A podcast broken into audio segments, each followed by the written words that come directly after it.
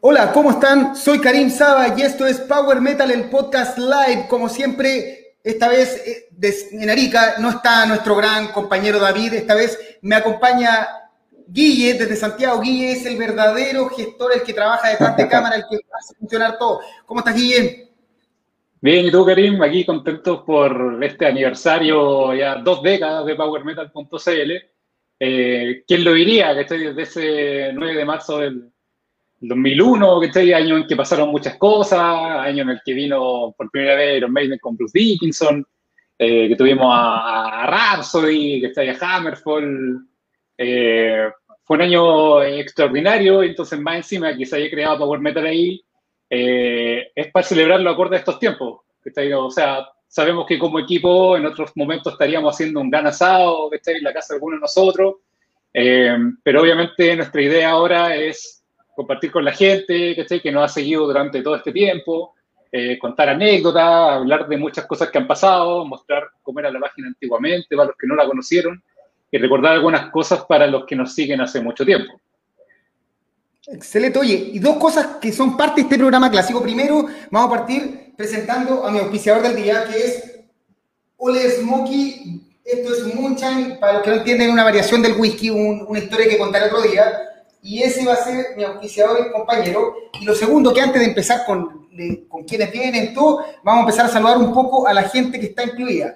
¿ya? Está nuestro favorito Angel Martin, ahí desde YouTube, como siempre, que te manda saludos. Oye, Angel Martin, yo lo conozco desde, desde chico, porque él iba, íbamos en el mismo colegio, no éramos compañeros de curso, pero, pero en cuarto medio él iba, no sé si, si me puede corregir, si en el F o en el H, así cuarto medio por ahí y viva en E. Y de repente nos encontrábamos en concierto, me acuerdo haberlo encontrado en el, que, en el denominado Heavy Metal Sauna de Gamma Ray con Masterplan. Eh, es muy fanático de, de, de, Roland Grabo y nos encontramos en ese tiempo, así que me alegra verlo por acá, también fiel, fiel acompañante del podcast. Bueno, Angel Martin está en un clásico del programa, así que está. Sigamos con más saludos. Herrera Scott, buena Karim, gusto conocerte, Guille, volviendo de la pega. Mira, eh, Cristian Chacana, muchas felicidades. También está Yuri, Yuri es de Lima, este es nuestro cuate peruano que está en todos los programas, un clásico. Paola Turunen también nos manda saludos, otra que está en todos los programas. Ángela Baroa, otro clásico, muchas gracias por los saludos. Eh, Angel Martin que nos dice feliz aniversario, Herrera Scott lo mismo, Fabián Cancino, felicidades. Y bueno, van a seguir saliendo saludos, los vamos a ir pasando como siempre mientras vamos con el programa. Guille, ¿con qué seguimos? Bueno, eh, obviamente esto tiene que, partamos por el principio, como se dice, eh, mucha gente que quizás conoció el foro de, Power Metal o la Power Metal desde el principio, veía ahí un nick llamado MT Webmaster, me, me incluyo porque yo también me metí harto en el foro de Power Metal antes de, entrar en 2007, eh, y ahora de verle la cara ya, o sea, estamos cumpliendo 20 años y, y es la hora de presentar a a Cristian Chávez, el, creador de, de, PowerMetal.cl, a quien ustedes pueden ver ahora mismo en pantalla. Y, bueno, Cristian, feliz aniversario, primero que todo. Bueno, gracias por crear Power Metal. Eh, así que bueno, ahí háblale a la gente que te está viendo ahora, son los seguidores de todo este tiempo. Muchas gracias, Guille, muchas gracias, Karim. Y no solamente las gracias por ahora, sino que también muchas, muchas gracias por mantener la llama viva del sitio en estos últimos años. Eh, wow, tantas cosas que decir. Es un gusto conocerlo a todos. Yo ahí me, meto a, Facebook a ver los, los live. Em, y la verdad que bastante emocionante tener 20 años de vida porque somos un medio que no, no tiene ayuda de, nadie, somos nosotros. Eh, gracias al esfuerzo que hemos tenido en estas dos décadas es que aún seguimos vivos y, y con más fuerza que nunca para, para poder eh, seguir eh, teniendo ahí el estandarte del, de la buena música en estos tiempos, que la verdad son complicados para, para la buena música. Así que un gusto conocerlo a todos y, y adelante con el programa. Ya, ¿y con qué? Tenemos otros invitados, entiendo, ¿no? Tenemos, vamos a seguir presentando gente que es del programa y en este caso vamos a hacer pasar a otro clásico que también ha estado en todas las épocas, probablemente él, él viene de los primeros tiempos. Don Darío Sangüesa, ¿cómo estás?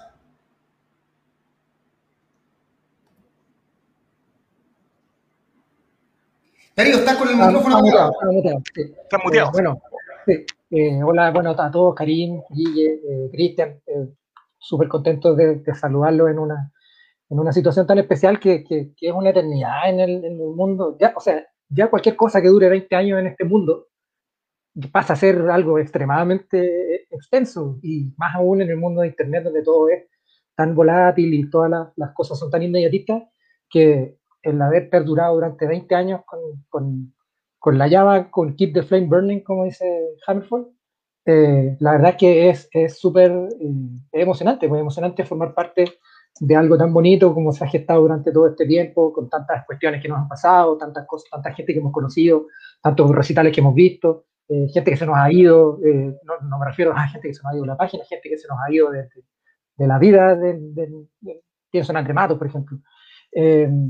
Entonces ha pasado tanto tiempo, han pasado tantas cosas que, que la verdad es un bonito momento para para reencontrarse y para finalmente rendirle tributo a, estos 20 años, a las cosas lindas que nos han pasado, a las cosas malas también, eh, porque la vida es así, pues tiene sus cosas buenas, cosas malas y, y, uno tiene que querer a lo suyo con lo bueno y con lo malo. Entonces, yo feliz de estar acá con ustedes, feliz de poder compartir acá con, con, con Karim Comunica, así que, eh, no, pues feliz, pues feliz, súper contento y agradecido también de, de la instancia, súper contento.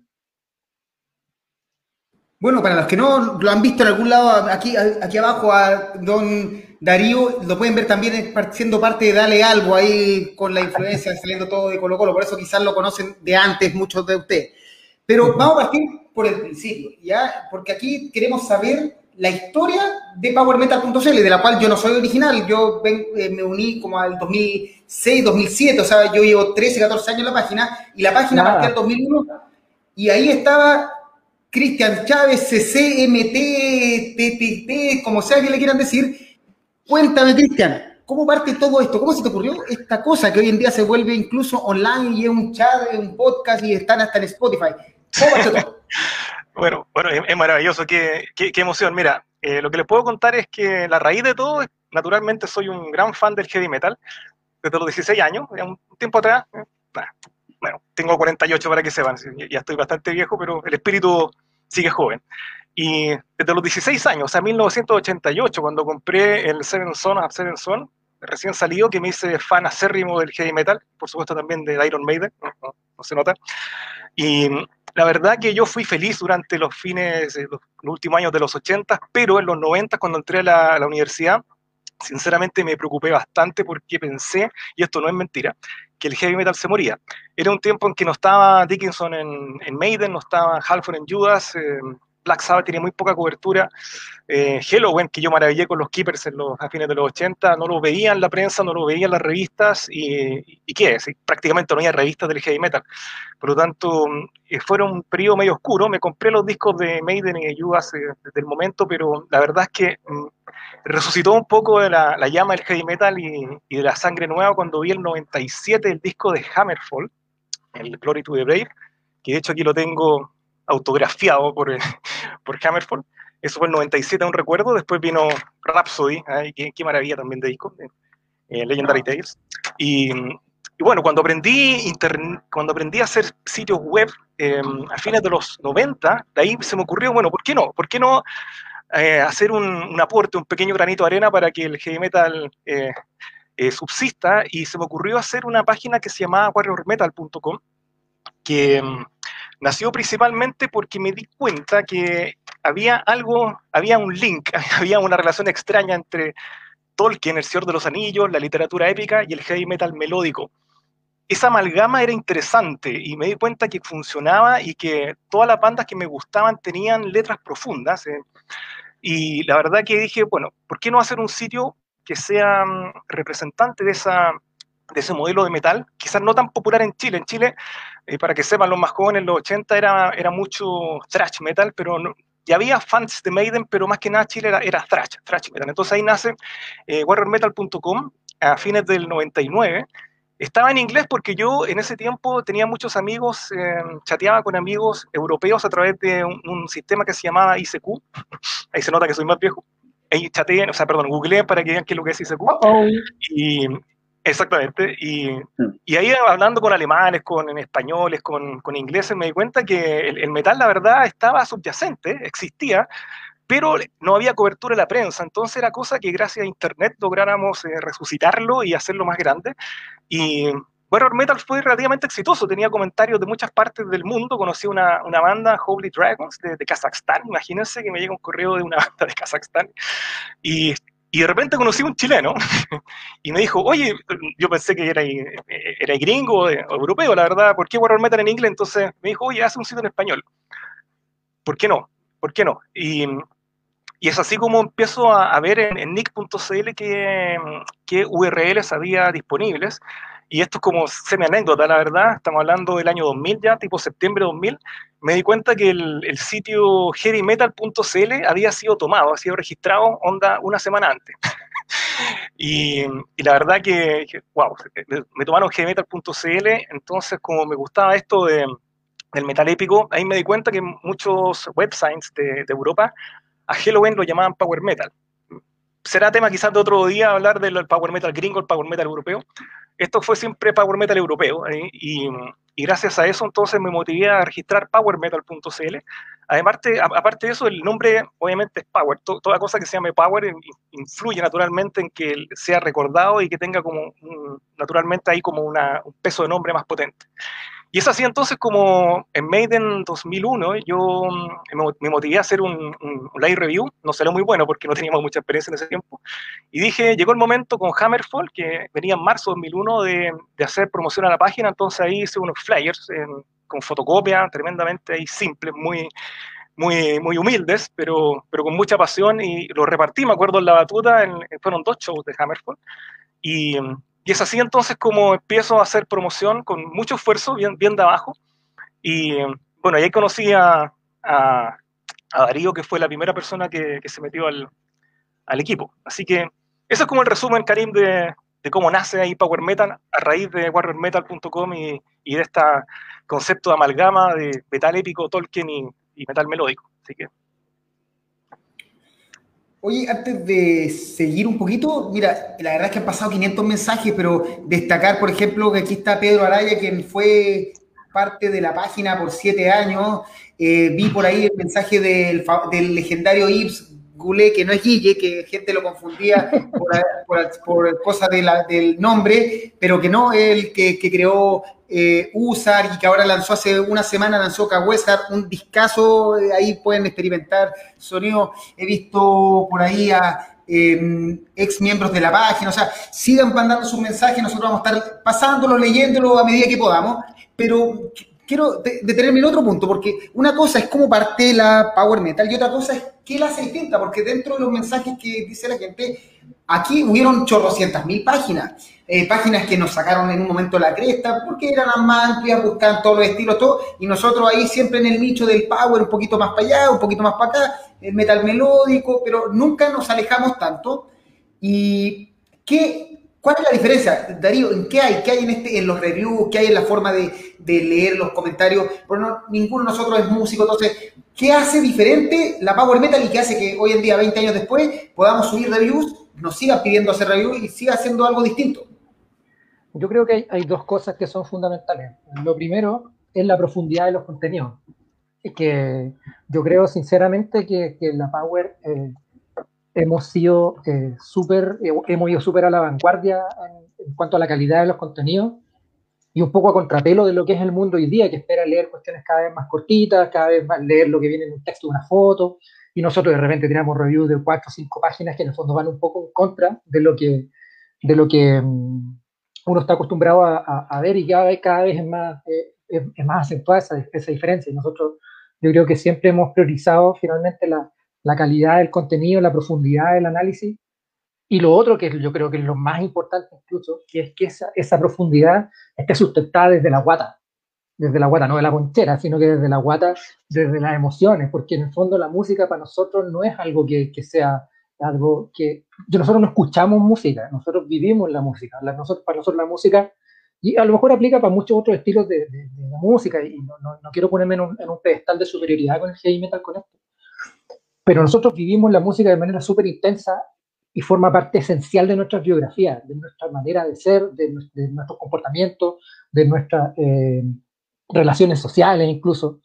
Y, y, es tan esencial todo seguramente tenemos hitos musicales asociados a hitos importantes de nuestras vidas. Y yo creo que hemos tenido la suerte de que hemos tenido un buen material humano siempre, que en el fondo ha, tenido siempre esa misma conexión entre la cabeza y la guata de una manera súper fluida y que en el fondo con, distintos, con, de distintas maneras. Por ejemplo, no sé, pues, eh, Karim, que tiene una energía que yo no se la he conocido a ninguna otra persona en, la vida, que, que tiene, ah, y el carisma y toda la cosa de, como tan intensa, Guille que tiene como otro perfil que es más técnico, que es más de, qué sé yo, del, talento, por ejemplo, no sé, pues, en, el tema gráfico, en el tema de las fotos. A mí me gusta escribir y dar la lata.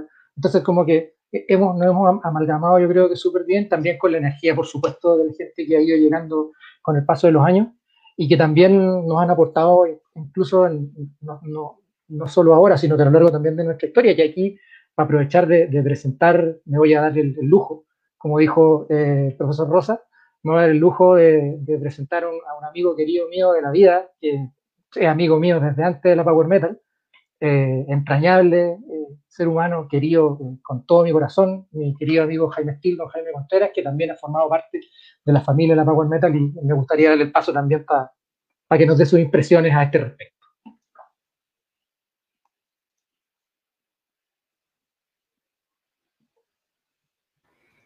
¿Estás muteado, Jaime? ¿Te muteaste? Ahora sí. Es que la emoción, Karim. Les decía que primero es muy emocionante las palabras de Darío. Segundo, es muy emocionante ver a Cristian. Yo Cristian no lo veía hace. Uf, está igual, sí. No te veía hace.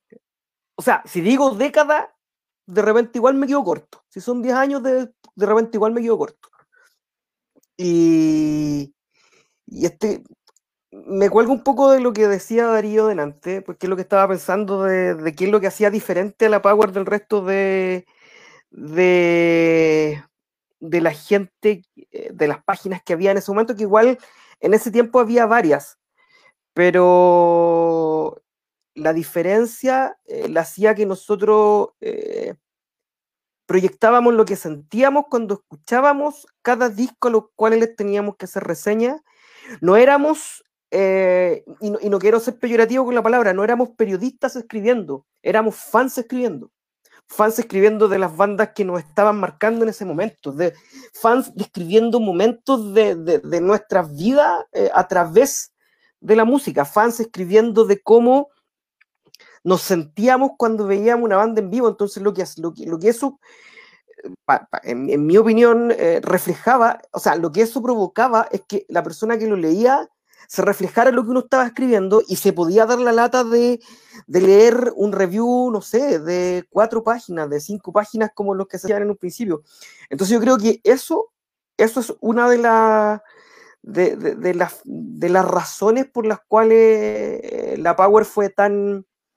Eh, tuvo tanto eh, y tiene tanto revuelo en el estilo. Además que en ese momento debe haber sido el momento en el que el estilo estaba pasando por una mejor etapa. Eh, eh, desde el 98 hasta como el 2003, 2004, podríamos hablar que en la época de oro del Power Metal. Y es la única página que hacía Power Metal en español. Entonces no solamente abarcaba este, e, e, este nicho eh, en este país, sino que la leían en México, la leían en España, la leían en, Argentina, entonces todavía está la anécdota que espero que la cuente Darío de cuando fuimos a ver a Argentina, o sea, o sea, es de ese nivel. Entonces yo creo que eso es lo que hace, hizo y ha hecho Power Metal eh, tan querida por la gente que todavía, todavía siendo que estamos en un, en un en una época en que lo más probable es que estemos escuchando mucha menos música y cada disco que escuchamos lo escuchamos una pura vez. O sea, no sé si alguien escucha un disco más de tres veces, un disco nuevo. Eh, hace que la gente sepa lo que uno o, lo que la página quiere decir respecto al disco. Eso es la raja. Oye, Jaime, ¿y cómo llegaste tú a Power Metal? Porque ya entendimos cómo creó Cristian la página, después sabemos cómo se encontró con Darío y todo, y todo fluye, pero tú no llegaste al principio, tú llegaste, no sé cuándo exactamente, no tengo esa, esa historia, en verdad no la tengo ni idea. ¿Cómo llegaste a la Power Metal? ¿Por qué? Si te dijera específicamente no me acuerdo, pero estoy prácticamente seguro que fue a través de Darío. Pues nosotros con Darío somos amigos hace, no sé, como 30 años, más o menos. Como 30 años somos amigos. Sí. Y, ambos éramos muy fanáticos de. Siempre fuimos juntos muy fanáticos del metal. Primero con Metallica. perdón, Jaime, yo me hice, yo me hice eh, fan del heavy metal gracias a Jaime Steel. O sea, eso, eso lo resume lo resume todo. Pues yo escucho lo que escucho y vivo lo que vivo en ese sentido gracias al Jaime. No, no, no tengo otra referencia más clara que, mi querido amigo que, que me llevaba ahí los cassettes y me hacía sus su mixtape, seguramente porque me quería cuentear, pero bueno, ese queda otro Y lo logró. Lo logré. Sí, lo logré. Ah. Bueno, la cuestión es que yo creo que por Darío, estudiábamos la U juntos, estudiábamos lo mismo en la misma carrera. Entonces, tengo la impresión de que él llegó con la con el hecho de que estaba participando en la Power y yo le debo, lo debo haber hueveado muchísimo para decirle, ya, pues ya, pues yo también quiero, yo también quiero como el, como el perrito, yo también quiero, yo también quiero, hasta que nos juntamos en el departamento de Cristian y creo que estaba Jorge también. Y ahí conversamos, hicimos Robana Amiga, y esto debe haber sido el 2002, debe haber sido, no, debe haber sido el 2001, a fin del 2001. Llegaste en 2001, Jaime, sí, el 2001. Sí. sí, sí, antes de Angra, porque yo me acuerdo, me acuerdo de haber estado en Angra. Sí, 2001, 2001. Sí, se debe haber sido muy, muy poco después de cuando entró Darío. Sí. Oye, Jaime. Por, Dios, que, recuerdo. Necesito que responda a eso. ¿Qué significa eso? Jaime Steele, el único que es capaz de hacer un review sin escuchar el disco. No, no, eso, eso, eso, es un mal mito. Eso es un mal mito. Lo que pasa. Eso no es, eso no es malo ni es mito. Ya, es un lo, que, lo que pasa es que me acuerdo que, bueno, en, esa época en, que estábamos, eh, hablando de 15 años atrás, 20 años atrás, el acceso a la red era mucho más difícil. Entonces a mí me tocó hacer el rito live de Shaman. Y yo lo escuché, pero al momento de hacer el review no lo tenía a mano. Entonces me puse a escuchar el ritual, la verdad el ritual y, cachando la lista de los temas y me algo de lo, que me acordaba del, del, disco en vivo, pero sí, y en un, en un cibercafé, así, ahí lo hice. Así, así, era, así era en ese entonces. Así era. Pero fue ese nomás le pone color Renzo. Oye, ese se Cristian, mira, nos manda un saludo a Sebastián Buch. Sí, sí eh, si me permite un paréntesis. Sí, el, a ver, un breve recuento de los integrantes de la primera era Power Metal, digamos 2001-2005. Estaba aparte, por supuesto, de Don Darío y de Don Jaime, estaba eh, Jorge, Jorge de Ciudad, eh, Watchtower, eh, el, hombre de, la, de, las bandas no tan conocidas, Pablo Carvajal, Luis Lastra y, por supuesto, Sebastián Buch. Así que un saludo cordial, fraterno, amistoso a todos nuestros colegas ahí de la, de la primera era. Y, genial ahí, Seba, que te hayan metido. Un saludo también a ti.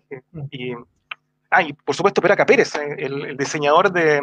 Ese diseño que, que, eh, están viendo ahora, este diseño azul es de, Peraca, eh, nuestro amigo ahí de, de, Valparaíso, la quinta región el diseño anterior, pero lo voy a dejar para si son anécdotas, tenía muy poco espacio, así que lo voy a dejar para el final para contarle unas cosas cómicas que había que hacer con, este sitio.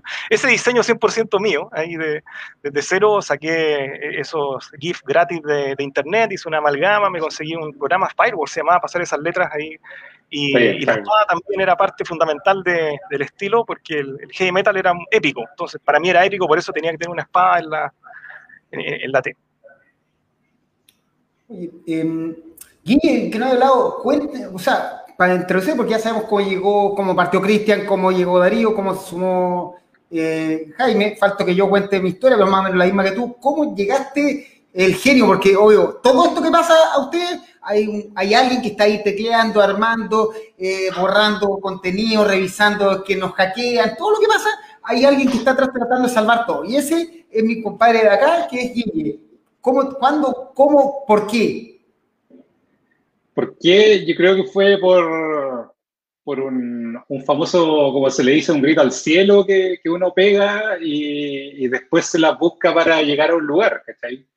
Yo me metí a Power Metal, la conocí porque fui a ver a Halloween al, estadio Víctor Jara el 2001 para la gira del Dark Ride. Y, y, cuando entré, eh, vi un lienzo que decía powermetal.cl, súper grande, en el, en el estadio, Y me llamó la atención, me llamó mucho la atención el nombre, se me quedó pegadísimo y llegué a la casa a saber de qué se trataba. Entonces, por ese lienzo llegué a, a, conocer Power Metal y eh, después fui un integrante muy activo del foro de Power Metal. Ojalá que, que hubiese gente que, que, se metía ahí al, al foro y, y, en ese tiempo no, no era tanto como, como ahora, o sea, ahora hay, ahora hay nichos de, de todo tipo, o sea, de, de, la gente que le gusta cualquier tipo de cosa, vaya a encontrar el nicho, eh, pero en ese tiempo era súper difícil encontrarlo, entonces para mí el foro era el lugar donde podía hablar de la música que a mí me gustaba y que no sabía que a tanta gente le gustaba tampoco. Entonces empezábamos a debatir, eh, bueno, me, me, apodaba eh, Murderer por, por, la canción Murderer de, de Walls of Jericho. Y, y, ahí empecé a conocer a los chiquillos porque también hicimos, hicimos una liga de fútbol eh, con, con, los cabros y estaba el, el, MT Team, que le decíamos al Team Mecano, ¿cachai? Para burlarnos de ellos. Y, y ahí estaba el, los lo, lo equipos, ¿cachai? Y ahí empezamos a hacer comunidad, hacíamos mucho asado. Eh, pasó también el momento del, del punk metal, que para mí también siento que fue, que fue también como el encuentro de los metaleros sobre todo de los que nos gustaba el power, pero el, el encuentro del metalero aquí en, en, Santiago, por lo menos. El Punk Metal fue un festival, para los que no, no, no, no supieron de él, un festival gratuito que se hizo en, en, la Católica de San Joaquín, con muchas bandas, que está ahí, eh, mucha gente que lo hizo ahí a, a, pulso, y varios estuvimos ahí porque obviamente soñábamos con alguna vez ir a Wacken o cosas así, de tener un festival al aire libre, y el Punk para nosotros fue eso, entonces, el, el metal y todos los asados que hacíamos en el intercomunal eh, fueron lo, lo, que se fue creando como, como, comunidad. Entonces, siempre para mí fue como: yo quiero trabajar en Power Metal, no sé qué quiero hacer, pero algo quiero hacer y, y quiero estar ahí. Así que, gracias, gracias a, a, Darío, a Jaime y a nuestro amigo Renzo, que por ahí también estaba comentando, que me conocían el 2007 me presentaron a Cristian y se estaba buscando gente y yo dije, bueno, yo no sé hacer nada de lo que se está buscando, pero puedo hacer otro tipo de cosas. Y, y de ese tipo de cosas finalmente ya a esta altura me terminé encargando de muchas más cosas, de varias responsabilidades, pero, pero feliz obviamente de, de, de, estar acá. Pues, y, y entramos al, al, al, mismo año con, con Karim, porque también puede contar cómo llegó él acá. Partiendo por este, este dato que creo que ninguno se acuerda, que a 500 pesos contaba la entrada y estaba Arboni, Quintral, Alejandro Silva, Inquisición, Sadins, Panzer y Dorso. Este es un guan que sabe. Aquí Pero no, este dato, ese, ese, ese, es el segundo. Mira, hay otro guan que es el segundo. El primer, en el primero tocó Polímetro, tocó... Ahí parece que también tocó Orso, pero el primero fue gratis. El segundo costó 500 pesos. Que ese, ese es el que está hablando, el pero el primero fue gratis. El primero tocó, me acuerdo que tocó Polímetro, tocó una banda, Black Metal, muy mala que, que, que, empezó. Pero yo me acuerdo, me acuerdo de Polímetro. Voy a tratar de acordar qué otras bandas tocaron. Pero, pero no costó 500 pesos. El primero fue gratis y estaba repleto. Debe haber habido.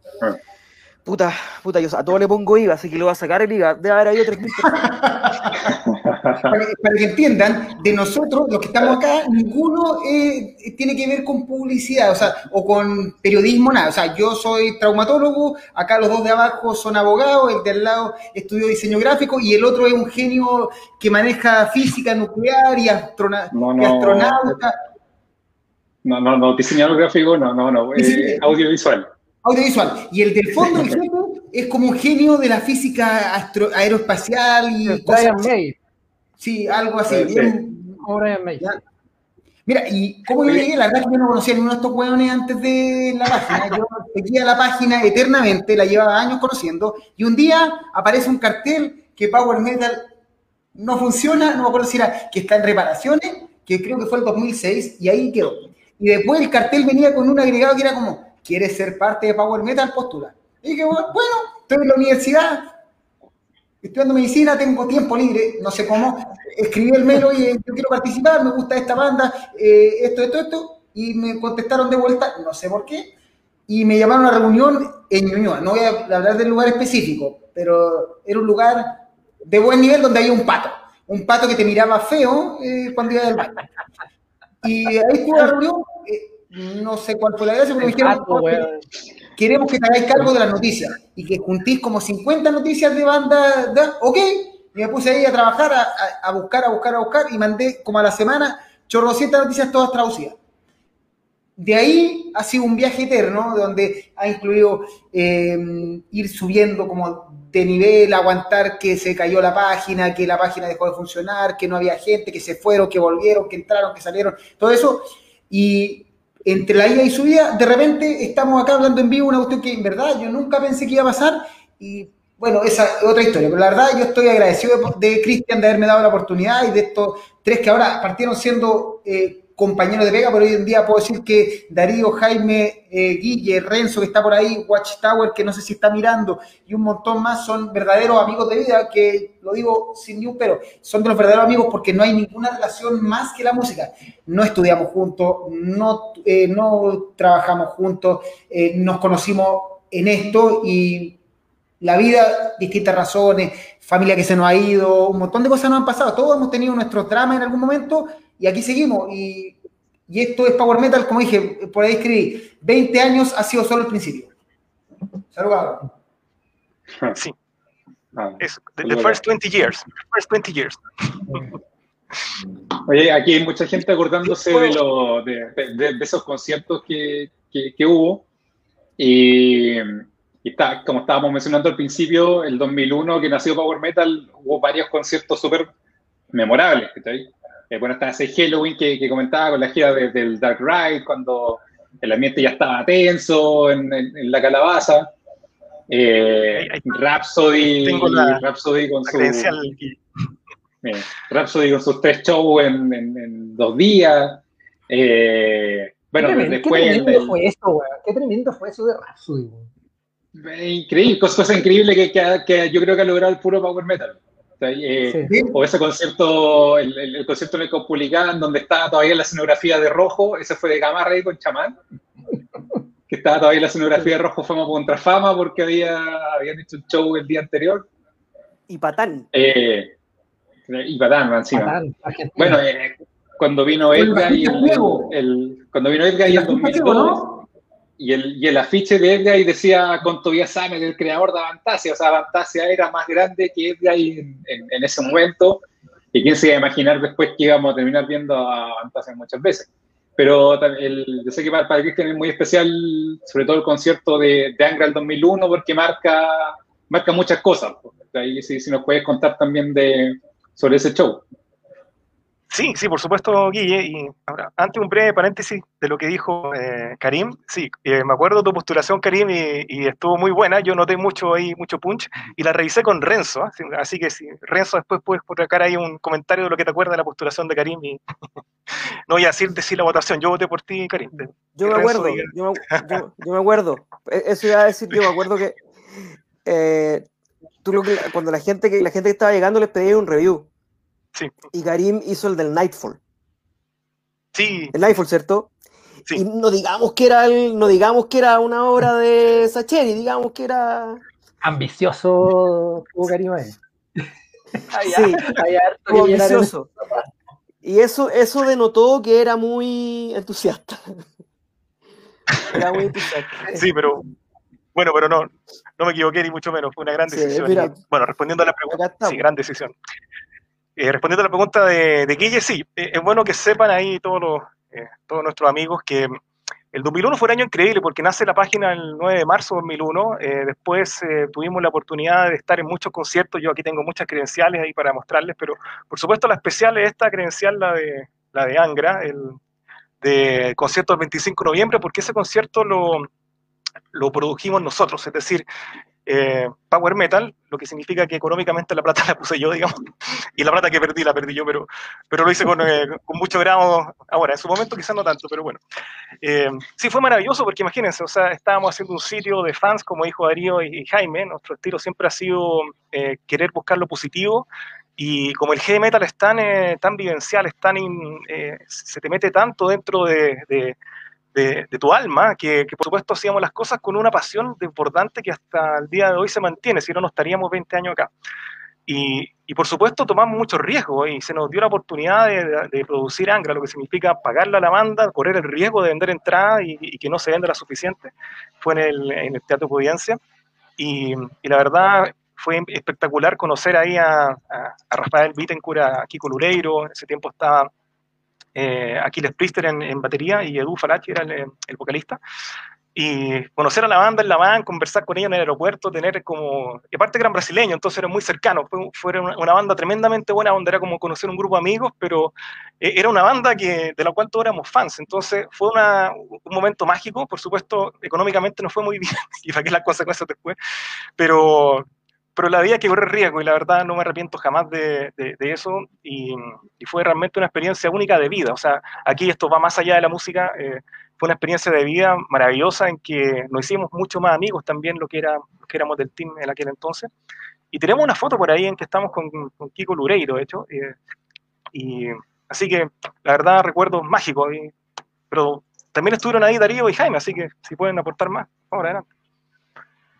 Sí, eh, bueno, de, ese año fue súper intenso, desde la, la, la salida a la, a la luz de la página y yo que entré casi el tiro porque vi a Cristian entregando estos flyers y dije, oye, porque Hammerful fue un día en la batuta y el otro día fue, porque hubo dos Hammerful, un día en la batuta y al día siguiente fue en el, en el Teatro Providencia, ¿o no? ¿O fue al revés? O fue el, no, fue en Providencia y al día siguiente, porque en Providencia estaba el, el, el, pendón.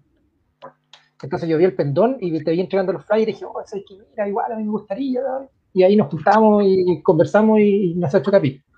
Y, y, claro, pues entonces de, todo fue muy vertiginoso y, y, partir de ese año de, de estar eh, eh, escribiendo algunos no sé, reviews de disco a estar en, en, la producción de un concierto fue algo súper intenso, fue súper... O sea, cada uno tuvo sus labores en cuestiones que no había hecho nunca. Yo estuve de chaperón de Angra en el hotel, o sea, no fue que, que jamás había hecho en la vida. Eh, no sé, pues en el fondo, eh, más allá de, de, todo el tema económico, que claro, que sin duda es un tema relevante ahí, eh, la experiencia de estar ahí con los músicos fue eh, súper, súper, súper eh, bonita. Fue bonita en el fondo compartir con gente que, que claro, pues son profesionales, que, que, que, viven de esto, pero que en el fondo tienen el mismo gusto de uno, lo que pasa es que desarrollado ya a otro nivel, pues en el fondo cachar que son gente brasileño en este caso, gente súper sencilla, buena onda, no sé, por, por lo menos todos los, los, los músicos de, de Angra, eh, me, me, me, quedó una buena impresión de ellos. Eh, y claro, pues uno también después va conociendo otro grupo, algunos te caen mejor que otros, algunos son más buenas ondas que otros, eh, con algunos incluso, no sé, pues hay, hay, más anécdotas que después a lo mejor las la contamos, como que voy a anticipar una, que el, no sé si mucha gente la sabe, pero el, en la raja de Halloween del 2011, cuando dicen que Chile, ¿cómo están? Y que Andy Derry dice, ¿cómo están? La raja, y que en otras partes dice de puta madre, pero en Chile dijo la raja. Ese la raja se lo enseñamos nosotros el día anterior. Que en el fondo no sabía, nos preguntó cómo se dice, cómo se dice aquí en Chile cuando algo está de puta madre. Ya dijimos nosotros, no, se dice bacano, la raja. La raja, la raja, viste que los, los alemanes no pronuncian bien la R. Mm no, la raja, la raja, a la raja, a la raja, y le quedó gustando, pero jamás no, había, no íbamos a imaginar que lo iba a tirar el otro día en el concierto. Entonces fue eh, de, esas, de esas cuestiones eh, entretenidas y bonitas que pasan y que pasan desde, desde ese tiempo, desde, desde, esa producción de ese recital, donde después vinieron otros. Me acuerdo, estuvimos en, en Edguy también en el 2002, que también me acuerdo ahí de, de haber conocido a, a, a Tobias Samet en ese tiempo y que le comentamos a Tobias que eh, el 2001, el, el, año, el primer año de la Power Metal, la gente había votado por el disco del año y, y la gente había votado por el Metal Opera 1. Entonces le contamos a Tobias que puta, un sitio así como nosotros, que ya un año en español, y el tipo sé que se lo tomó con una, con una, eh, con un afecto y con una, con una, por lo menos lo que uno percibe, con una, honest, una alegría tan honesta, tiene un agradecimiento tan honesto que nunca me voy a olvidar, porque imagínate un tipo que claro, es, es artista es alemán, bien, bien, está a la cresta del mundo, y viene que en Chile le digan que el, disco de él salió elegido por la gente que vive acá como el mejor disco del año, eh, y para él fue importante, porque uno notó que, que, fue, que fue bonito. Entonces, todas esas cosas que pasan también al, al, al interactuar con los músicos, pero en el fondo, más que, más que por la, la, idea como de connotar, de que yo conocí a este, sé que una foto con este, es en el fondo constatar que son gente que, que, que, tiene la misma pasión que uno. Lo que pasa es que son bastante más, más talentosos que, que casi todos mm. nosotros, excepto que, que, Jaime, que ahí sí él es el verdadero talentoso de, todo su grupo. Y, y, en el fondo es, eso, pues, es, que quedan un montón de experiencias bonitas para el recuerdo, desde ese ya lejano 2001 del concierto de Angra hasta otros recitales que han venido después, que también hemos tenido experiencias tan entretenidas y bonitas. Yo me acuerdo, eh, me acuerdo de ese mismo show de que habla Daío, porque le estábamos, le estábamos barriendo el camarín a Tobias Sammet. y el weón llega solo al camarín, sin la banda. Mientras nosotros barriamos y le metimos conversa con Darío. Le dijimos que el disco, el Avantase había salido uno y el Mandrake cuatro. Y él dijo, oye, que tienen buen gusto, pero de una manera igual súper humilde. Súper humilde, o sea, de hecho nosotros nos miramos con Darío y después dijimos, oye, este weón en, vivo debe ser terrible fome. Porque el, weón es súper apagado, es como piola, así, no es muy alto, es como encurvado. Estamos hablando del 2001. No, no, esto fue 2000, 2002, principio. 2002, 2002. 2002. Y después el weón se sube a cantar y nosotros decíamos, no, no puede ser. Este, este, este compadre no es el mismo que está en el camarín. No es el mismo. Así que sí, pues esa es una anécdota, lo mismo que sí, pues con Angra nos fuimos en el, en el, en el, en la banca con los técnicos después al hotel. Y a mí hubo algo que, pucha, que, eh, que me, llama mucho, me llamó mucho la atención de Angra. Yo tuve la suerte, a mí me tocó, si no me equivoco, hacer el review o hacer el review de la banda nacional, que todavía no me puedo acordar cuál, cuál, cuál fue. ¿Polímetro fue o no? ¿Cuál fue la banda chilena? Cristian, ¿te acordáis? si alguien se acuerda, nos ayuda escribiendo sí, los No, yo no me acuerdo. no, me acuerdo. Buena pregunta, Dari. Eh, y la cuestión es que yo me, puse a conversar con, con Rafael a la salida del, a la salida del, del, escenario. Y el güey en vez de. En vez de Witchblade. Vale, Félix. Y el güey en vez de pavonearse, decir, oye, que somos bacanes, me preguntó, ¿y dónde estabas tú? Puta, vi la mitad del show arriba y la mitad abajo. ¿Ya? ¿Y cómo se escuchaba arriba? ¿Y cómo se escuchaba abajo? El buen estuvo súper preocupado, inclusive después de que se bajó del escenario, de cómo había sonado. Y, el, igual dentro de todo había gente, eh, tuvo muy entretenido el show, tuvo, tuvo, la raja. Tocaron hasta un cover de Maiden. Y, pero a uno le llama la atención que gente que uno mira para arriba te pregunte a ti cómo sonaron. Que tú, que nosotros éramos cabros chicos, porque esa es la otra cuestión, éramos cabros chicos, ninguno tenía más de 20, yo haber tenido 22 años, Darío haber tenido 20 años, entonces éramos cabros chicos, escribiendo de lo que nos gustaba y teniendo la posibilidad de conocer a buenos que escuchábamos, a ellos sí escuchábamos los discos más de 10 veces, ¿cachai? Los dejábamos roncos de tanto escucharlo, mm. ¿cachai? Entonces, eso, esa es una, una, una, una, posibilidad que uno, uno agradece, de verdad uno agradece. Oye, y, y en, en estas anécdotas, Guille, que ya tenemos la de Darío, ¿qué anécdota te acordáis tú? ¿Algo que te haya marcado en nuestro tiempo? Porque partimos el mismo día en la Power Metal. ¿Algún día o evento, concierto, show, algo que oye, ¿sabéis qué? Yo me, tengo esta polera eh, que dice powermetal.cl y la tengo eh, la cambio, todo, pero está en, está en mi interior, o sea, es algo que llevo y que, con lo que me identifico y que no voy a perder nunca, por más que me vaya o vuelva, algún momento. Sí, yo creo que como ya, como ya lo anticipaba Darío, ese show de, Halloween con Stratovarius es como, ¿quién más podéis pedir como fan del Power Metal que en una misma noche toque Halloween con Stratovarius? ¿Cachai? Entonces tuvimos la, la, la, fortuna de compartir con ellos, que los fuimos a buscar súper temprano al, aeropuerto, temprano 5 de la mañana, 5 o 6 de la mañana, y, llega eh, Wakey y se vuelve a hablar con nosotros, obviamente, empieza a sacar unos puchos, y tiene un CD en sus manos que ya se había comprado porque venían desde Colombia. Entonces, y Strato venían desde Colombia, llegaron y todo, y, empezó a hablar con Weki, que estoy fumando, y le decimos, ¿qué, qué CD tenía ahí? y él dice, eh, tenía un disco de Maná. Y nosotros con Darío así como, ¿qué? Eh, pero él así, súper serio, claro, y dijo, no, que tengo amarres combatir, que Wakey también habla súper bien español. Así que él tenía el Amarres combatir en su mano, se lo había comprado en el aeropuerto en, Colombia. Así que mucha gente critique Maná, eh, ojo ahí, porque Wakey es muy fan de, la música de Maná. Así que, bueno, ese mismo día, después lo fuimos a dejar, nos quedamos conversando, creo que habrá sido unas dos horas, no sé cuántas cajetillas habrá fumado Michael Waker ahí ese día en, la mañana.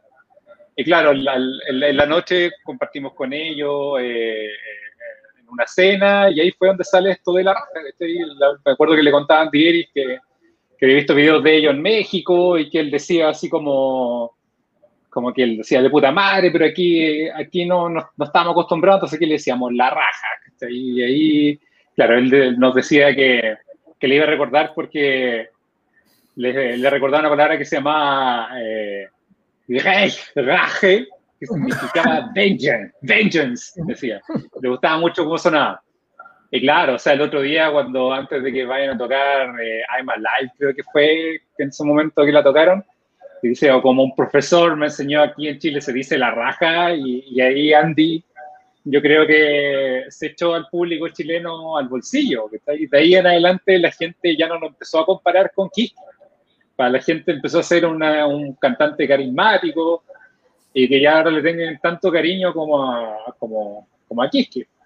yo creo que ese concierto para mí está marcadísimo y, bueno, y otros que también gracias a Power Metal eh, salimos, ¿cachai? Eh, Monsters of Rock 2015 eh, en Sao Paulo, donde por fin me pude sacar la espinita de ver a, a Manowar tocando clásicos, ¿cachai? Y, haciendo así en el público y todo. Eh, Manowar no dejaba sacar fotos, Manowar no dejaba sacar fotos, pero por mi parte de la raja porque pude disfrutarlo como público. Pero, pero ese mismo día estuvo Unisonic, Steel Panther, Judas Priest cerró las dos noches, Kiss, eh, fue un festival extraordinario. Y obviamente al, que fuimos, casi todos los que estamos acá, cuando fuimos a ver a Avantasia el, el 2010. De que mucha gente se pregunta por qué Avantasia no vino a Chile. Bueno, Avantasia en el 2010 no vino a Chile porque el, productor dijo, ¿para qué los vamos a traer si fue tan poca gente en el 2008? Y Avantasia dijo, ok, entonces vamos a sumar otro show en México y de repente dicen, vamos a ir con Michael Kiske y Kay Hansen. y el productor acá se quería matar después de saber que con, eso, con esa alineación podría haber llenado el Caupolicán. Así que lo fuimos a ver a, Buenos Aires y ahí tuvimos esa, esa anécdota de encontrarnos con mucha gente argentina que nos vio las poleras y nos demostró mucho cariño con conciertazo que hayamos visto aquí que junto a, Hansen. Así que como, como buenos grupos también el otro día averiguamos en qué hotel iban a estar y los pillamos justo cuando se iban yendo. Así que le sacamos unos saludos, aprovechamos de sacarnos fotos en todo ese momento. Y creo que eso es como lo más inolvidable que, que, tengo. Y sé que Karim también tiene uno de los grandes hitos que está ahí, yo creo que para todo metalero es poder ir a Bakken, Karim tiene no sé cuántos ya en su cuerpo, pero, pero uno muy especial porque, fue el, bueno, él tenía buen para el año pasado, incluso yo para, para haber ido a cubrir, pero él sí lo pudo cubrir y, esa vez quisimos hacer algo distinto para la gente chilena y para la gente de otros países, que era, siempre vemos de en la transmisión, los conciertos, pero poco vemos de lo que pasa entre medio, de, cómo son las carpas, de, cómo es meterse un moch, de cómo es todo eso. Y la idea de, haber ido a cubrir Wagen fue mostrarle a la gente eso, porque yo creo que todos los que visualizan dicen, ya, pero ¿cómo será estar ahí? Y Karim lo logró y puede contar cómo fue esa cobertura con un celular y un micrófono haciendo en vivo. Él lo puede contar. O sea, esa guada fue una locura, realmente. Em, se nos ocurrió en el momento, y acá hay una persona de nuevo nombre a David, porque David eh, ha sido mi compañero en esta idea y se fue por razones de estudio del podcast. Y mm, nació literalmente un celular, un, em, un trípode y un micrófono. Un micrófono. Y un chip.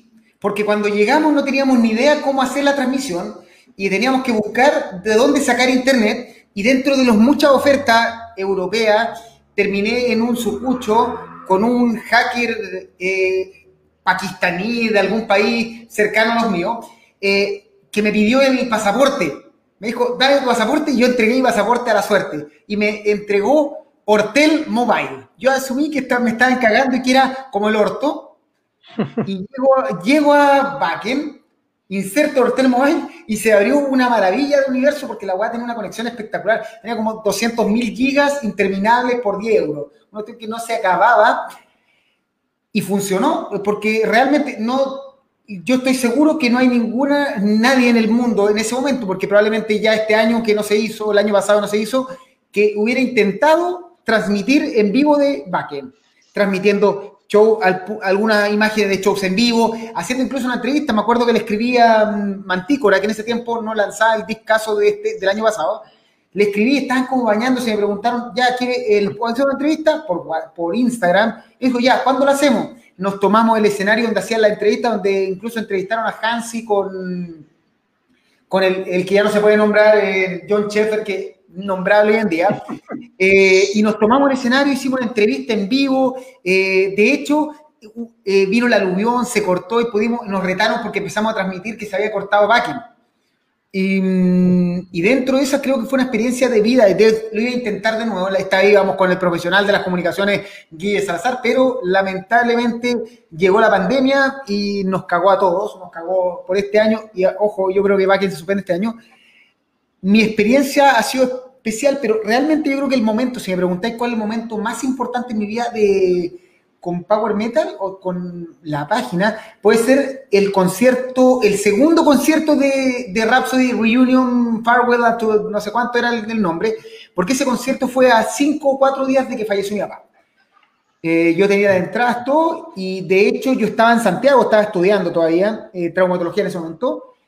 Me fui al funeral, eh, fue un momento bastante duro para mi vida pero lo conversé con mi mamá en ese momento y, yo le dije, mamá, ¿sabes qué? No sé, tú siempre has dicho que mi papá siempre quisiera estar o quería que tú estuvieras feliz donde fuera que, que estuvieras. Y sentí que necesitaba estar en el, para que entiendan, mi, primera, mi primer disco de metal que escuché fue el Rhapsody Legendary Tales. Por tanto, el último concierto de Rhapsody en, eh, como Rhapsody oficial tenía que estar ahí. Y mi papá estoy seguro que él no hubiera soportado que me hubiera perdido ese momento. Viajé, fue emoción a morir.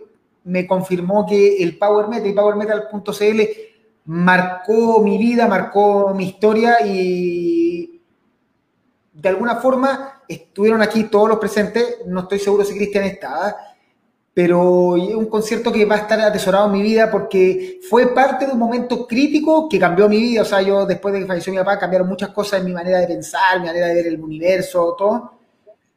Y por tanto estoy agradecido. O sea, yo agradezco a PowerMetal.cl por darme la oportunidad de, ser, de hacer algo que no tiene nada que ver con traumatología, que yo termino de operar, termino y llego a mi casa y me pongo a escuchar música nueva, a, leer chorrocientos mails de no sé cuántas productoras o gente que ni conozco, que quiere un espacio eh, en la Power, ya sea en el Facebook, Twitter, Instagram, eh, no tenemos Hi-Fi por si acaso, tampoco tenemos TikTok, no pensamos hacerlo.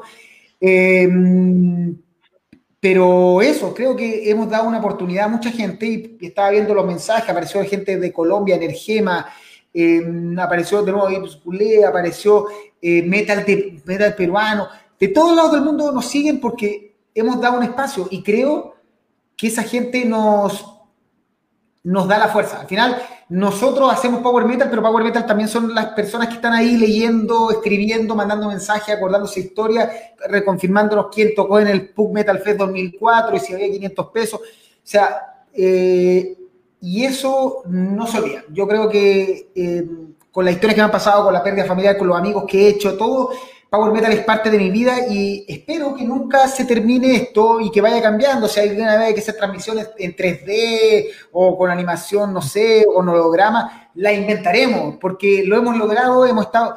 eh, estuvimos antes, tuvimos mil ideas antes, que hoy en día son muy famosas. Cristian le dio color con el metal vikingo, ahí la hacha y los cascos y todas esas cuestiones. Y hoy en día todos son fanáticos, hasta uno va a un concierto y están todos los buenos remando. Pero realmente nosotros estuvimos antes. Y eso es porque, porque vivimos esto. No sé si le pasa a ustedes, pero esta, eh, independientemente se hayan ido o no, toda persona que pasó Power Metal no llegó porque era un profesional, salvo los que son electrónicos, los que manejan la parte electrónica del computador, por eso bueno, no necesitamos que les escuchen la música, necesitamos que manejen bien el computador. Pero el resto eh, nos interesa que, y si algún día alguno de ustedes se suma, que les guste el metal, que les guste el power metal y que, dejen y que sientan que aquí hay una comunidad. No necesitamos expertos en música ni expertos en guitarra, nada. Necesitamos gente que viva por esto, que cuando escuchan su canción favorita se vuelvan locos y se, y se vayan a la reja y lloren, como nos pasa a todos. Creo que eso es. No sé si puedo expresarlo de alguna otra manera. De todas formas, porque la misma música a todos nos, ha levantado eh, en, estados de ánimo súper penca, ¿cachai? Si no fuera por el power metal no podríamos salir de, ninguna depre que, hayamos estado, ¿cachai? Yo creo que a muchos les, pasa que tienen como su playlist para subirse, ¿cachai? Para darle con el puño así, o incluso los que son, no sé, hasta hacer ejercicio, ¿cachai? Con su playlist Power Metal. Y me, estaba acordando ahora de, la primera Power Metal antes de entrar, había una parte que, decía así como los maestros del género para nosotros, dioses, ¿cachai? Y salía Iron Maiden, salía Motorhead, Judas Priest, Halloween, y entre ellos estaba una banda muy importante para este sitio, que para su creador Christian, que, es Manowar. Eh, como contaba, claro, tuve la, la, la, cueva de poder ver a Manowar tocando clásicos, pero si hay alguien que le gustó el show de Manowar el 2010 en Chile, ese es Christian Chávez, entonces que nos podría contar por qué fue y que le gustó tanto ese concierto en el que, en el que todos salieron súper eh, enfadados, Y algunos sorprendidos, porque obviamente era todo lo que queríamos. Caupolicán lleno, realmente sonaba fuerte. Eso de que no, Manowar sonaba fuerte, realmente sonaba fuerte y sonaba bien más encima. Pero, pero ¿qué faltó? ¿cachai? Todos, todos estábamos esperando a cantar Hell Kill y todas esas cosas. Y finalmente Warriors of the World fue lo, lo, más clásico que, que escuchamos ese día.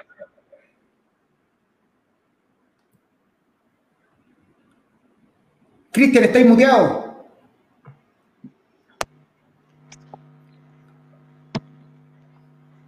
¿Ahora sí? ¿Se escucha? ¿Ahora sí? Sí. Ah, vale, es que estaba muteado acá. Sí, eh, tienes toda la razón, Guille. Yo, recuerdo ese live review, no sé si como el más polémico, pero, pero sí hubo, me llamó la atención tanta polarización, porque había unos que amaron el live review y otros que lo odiaron. Y, y sí, yo, yo, yo creo que el tema pasó porque los que somos fanáticos de, de, de Manowar ahí de, de, corazón, tenemos, por supuesto, este concepto de, los hermanos, hermanos de sangre, Brothers of Metal. De hecho, hay una banda ahora con, ese concepto manoguaresco. Y la verdad, verlo en vivo, tocando tan bien, y yo, yo cuando estaba lo escuché muy bien. Otra gente dice que sonó mal, yo lo escuché muy bien, fuerte, pero lo escuché muy bien. Entonces, la verdad que quedé súper contento. Además, en ese tiempo yo estaba no sé si terminando de ver eh, o estaba durante esta serie que me gustó mucho, Lost, eh, a los que les gustan las series ahí. Mm. Entonces traté de hacer una labia media épica con esto de los eh, flashbacks, sidebacks, y no me acuerdo cómo se dice cuando estás haciendo, no un raconto, sino que como un suceso paralelo. Flash forward y todo eso, exactamente. Entonces, traté de hacerlo como así el review y, y la verdad yo estuve muy, muy a gusto, me sentí me sentí muy bien y me gustó mucho ver a, Manowar en vivo. Yo soy muy fan de Manowar, de Running Wild y Iron Maiden, son como las tres bandas que más me llenan en, diferentes aspectos cada una de ellas.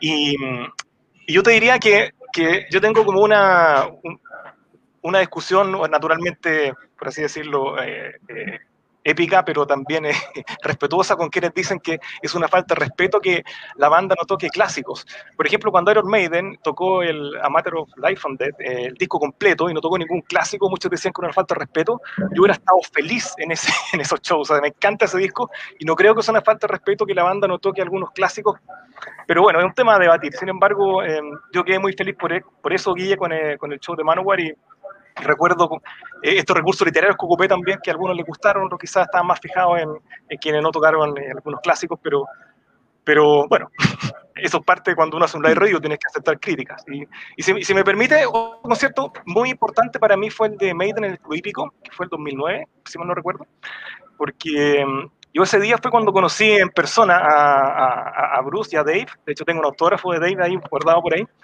y, lo que les puedo contar es que yo siendo fanático de cabros chicos de los 16 años de Maiden y, verlo en persona fue una, una, un momento bien especial. No tuve un autógrafo de Bruce, pero sí pude conversar con él y te das cuenta que son, son tus amigos. Eh, la verdad es que incluso ahora me doy cuenta que podría nunca conocer a, la banda en persona, pero ya el hecho de escucharlos por tantas décadas, que te hayan acompañado en los momentos más difíciles de tu vida y que sean parte de, de de tu, grupo, de tu grupo cercano, que ellos quizás no te conozcan y tú no los conozcas en persona, hace que sea realmente especial cuando tú conoces a, tu banda y te das cuenta que paradójicamente quizás no es necesario conocerlo en persona. Ya con escucharlos décadas ya, los conoces de verdad. Y esa magia te la entrega solamente la, música. Eh, otro momento memorable en mi vida es ese, ese show. Sí, de, hecho, bueno, ese, ese, concepto es inolvidable, sobre todo por, por la, la, cantidad de gente que se quedó afuera el, el 2008 en la, en la, pista atlética. Eh, pero, y claro, y años después ya Maiden pudo tocar por fin en el Estadio Nacional y, nadie, se, nadie se quedó afuera, no, no había cómo. Eh, pero yo creo que si hay algo hermoso que pasó con Iron Maiden y que, que mucha gente a veces piensa como, ¿por qué una banda tan grande va a tocar en un lugar tan chico?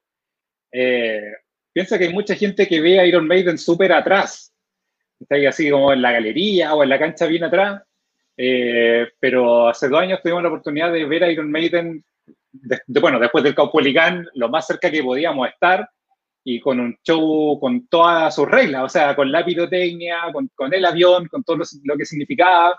Eh, yo creo que, que, ha sido uno de los shows más emocionantes de, de mi vida, el concierto de Iron Maiden en el Movistar Arena por saber de que éramos 15.000 metidos ahí.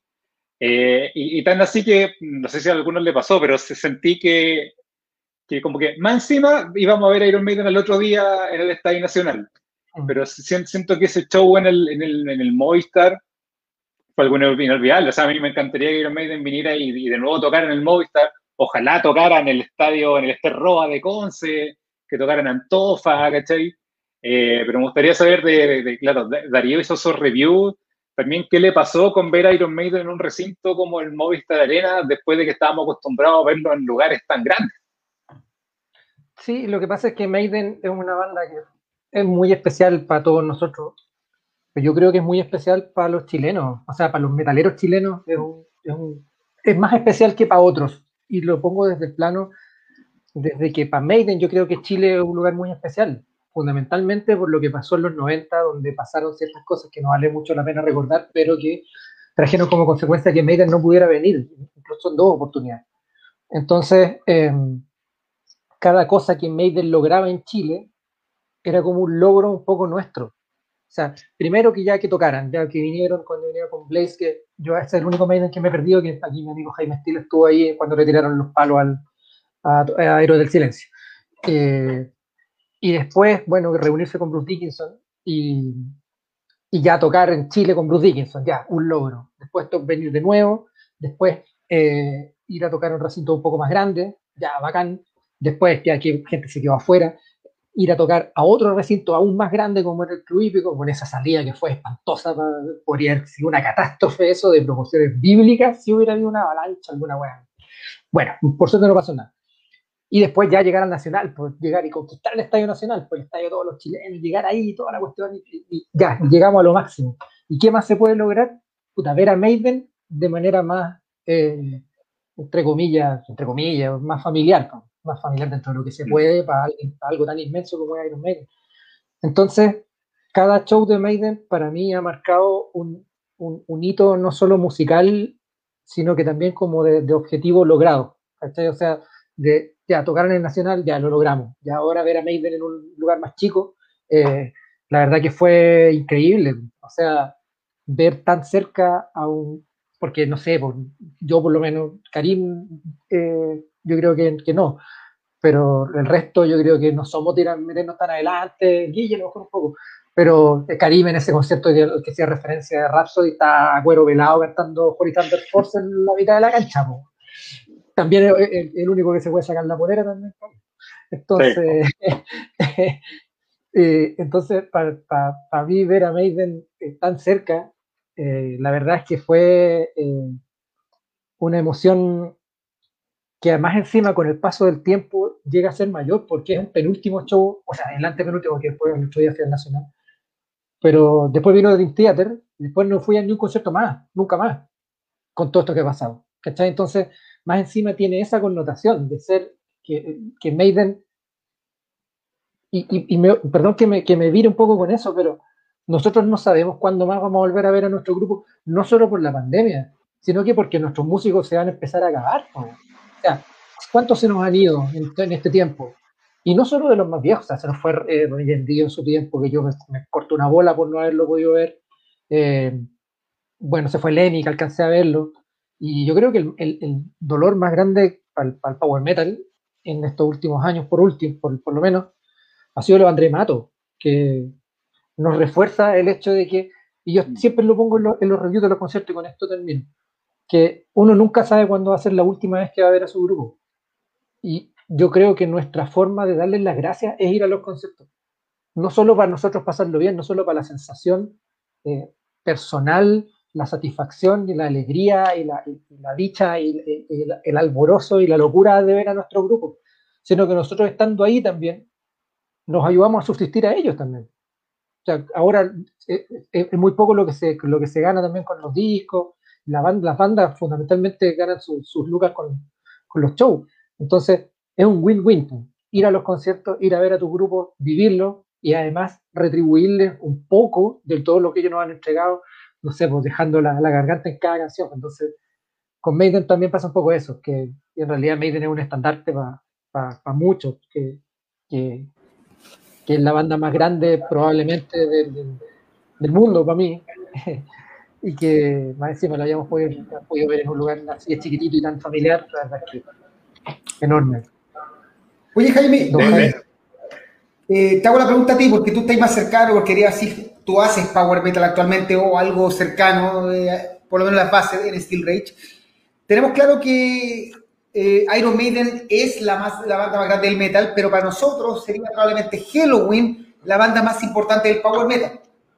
¿Qué le pasa al chileno con el Power Metal y en especial con ese concierto, el, el, reunion y toda la cuestión que, que, nos mojamos todos, porque cuando vimos la imagen de Kiske, ningún, ninguna persona que le guste esta página y que haya seguido esta página alguna vez, no se mojó. Eh, antes antes de, de, hablarte de Halloween, que para mí es la, la, banda de mi vida, eh, es tan grande que estamos hablando que el Movistar Arena es un recinto chico y es el recinto más grande eh, indoor en este país. Y es un recinto chico. O sea, así de gigante es Iron Maiden. Que yo no sé si otra banda que no sea metálica, pero que, ya, se, que ya, se arranca un poco metálica de lo que es el metal hace mucho tiempo, eh, pueda ser capaz de llenar el Movistar Arena. Creo que Dream Theater. No sé si otra, no sé si otra. Judas Priest no lo, no lo pudo hacer. No sé mm. si otra. Eh, Heaven Angel no lo pudo hacer. O sea, es Slayer tampoco. Eh, eh, Slayer, puede haber sido. Slayer, el, el, el, que estuvo medianamente más cerca. A ese nivel de, de, de, de, de grandeza tiene Iron Maiden. Para que, para que vayamos cachando nomás. Y respecto a Halloween, uff, eh, para mí Halloween es eh, es mi banda favorita. Por, por, por, a Halloween le perdono todo. Todo. Le perdono el Camilo, le perdono que no esté sonando bien, que le, le, perdono a Bauer, le perdono todo. Eh, esas bandas que, que, tú decís, me da lo mismo. Eh, y escucháis a, a, los sesudos que, que no, que la weá suena plástica, que Andy diría aquí. Loco, no me interesa.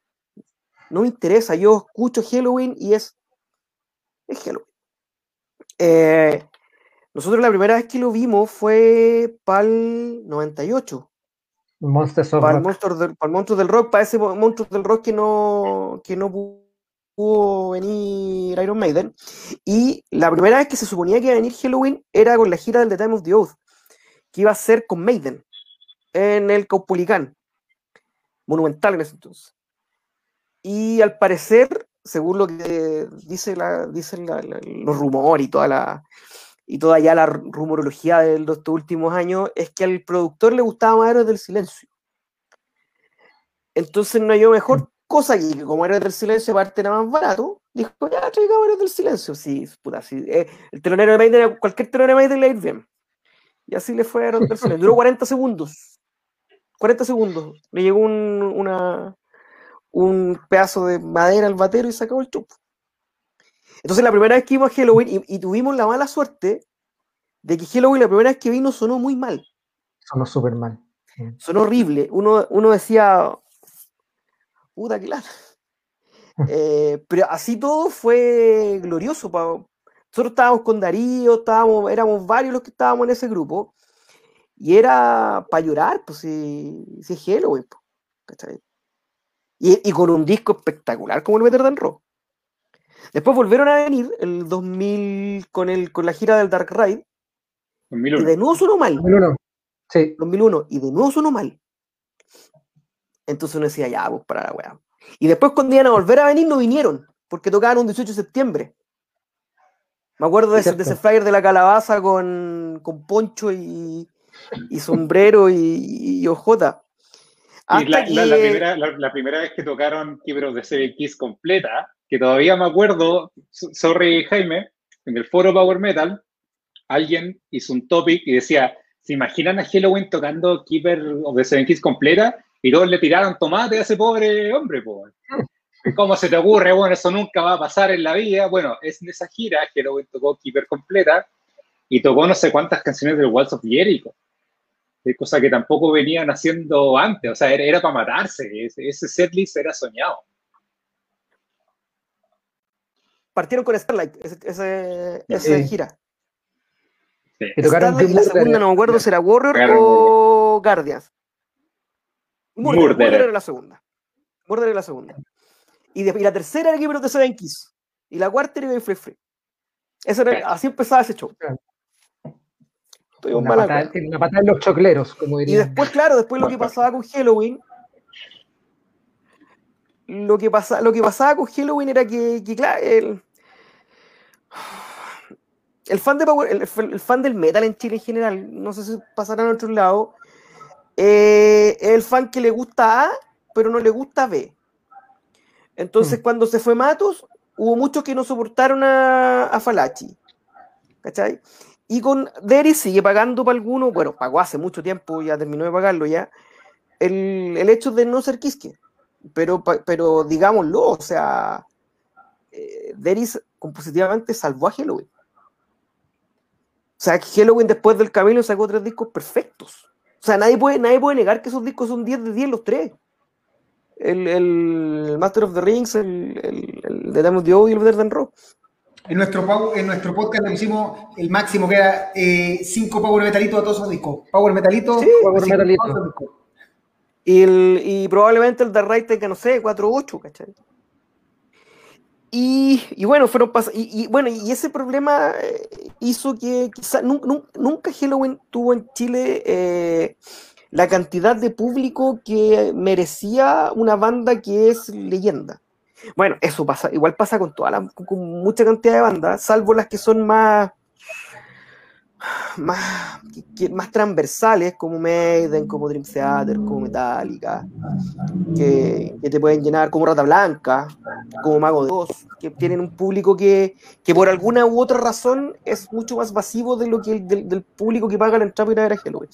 Hasta que llegó el, llegó esa noticia de que de que Kiske se iba Kiske y Hansen se iban a volver a reunir con, con, con Halloween. Eh, muchos de nosotros tuvimos la oportunidad de ver a Halloween con, o sea, a, Michael Kiske con, con Kai Hansen en Unisonic. Y cada vez que tocaban un, no sé, March of Time, Maya Malak, tocaron A Little Time, eh, uno decía, pero chucha la weá, ¿por qué? ¿Cuándo? ¿Cuándo?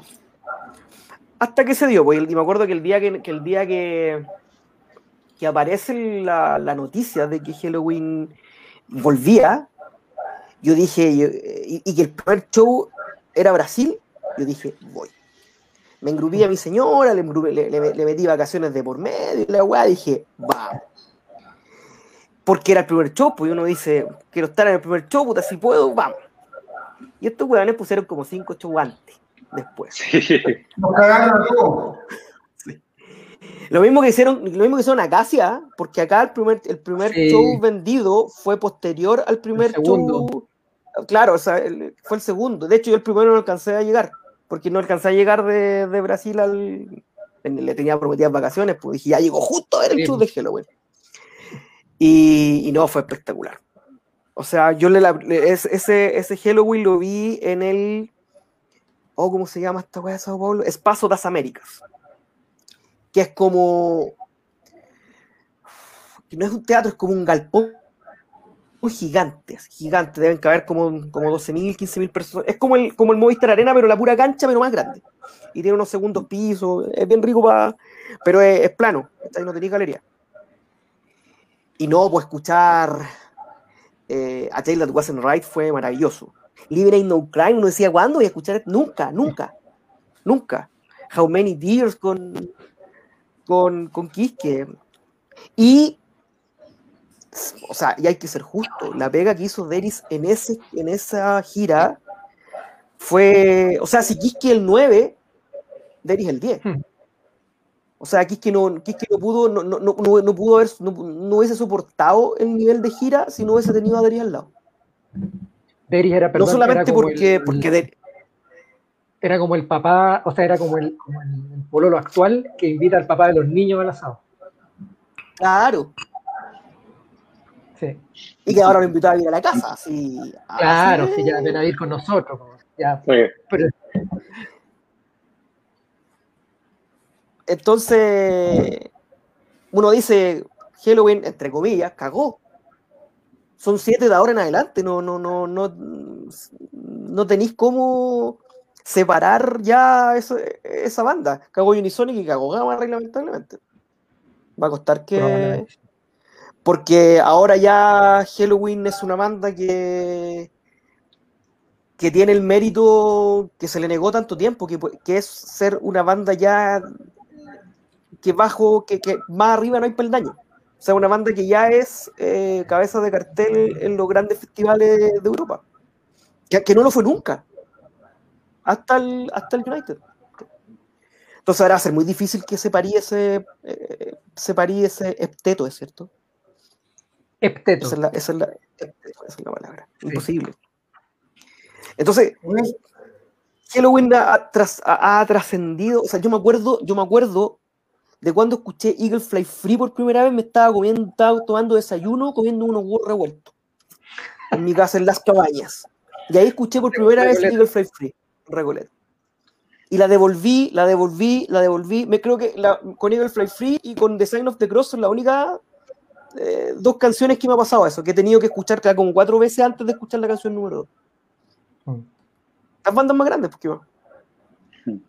Oye, Jaime, tú, bueno, tú, tú tenés tu banda, hay, hay, muchos comentarios que se dan en, en, los reviews, que sea como ya, no sé, pues con Maiden, ya están tocando Fear of the Dark, ya están tocando The Trooper, y, nadie piensa en esa persona que por primera vez está viendo Maiden y que se iría del estadio diciendo por qué no tocaron The Trooper o Fear of the Dark.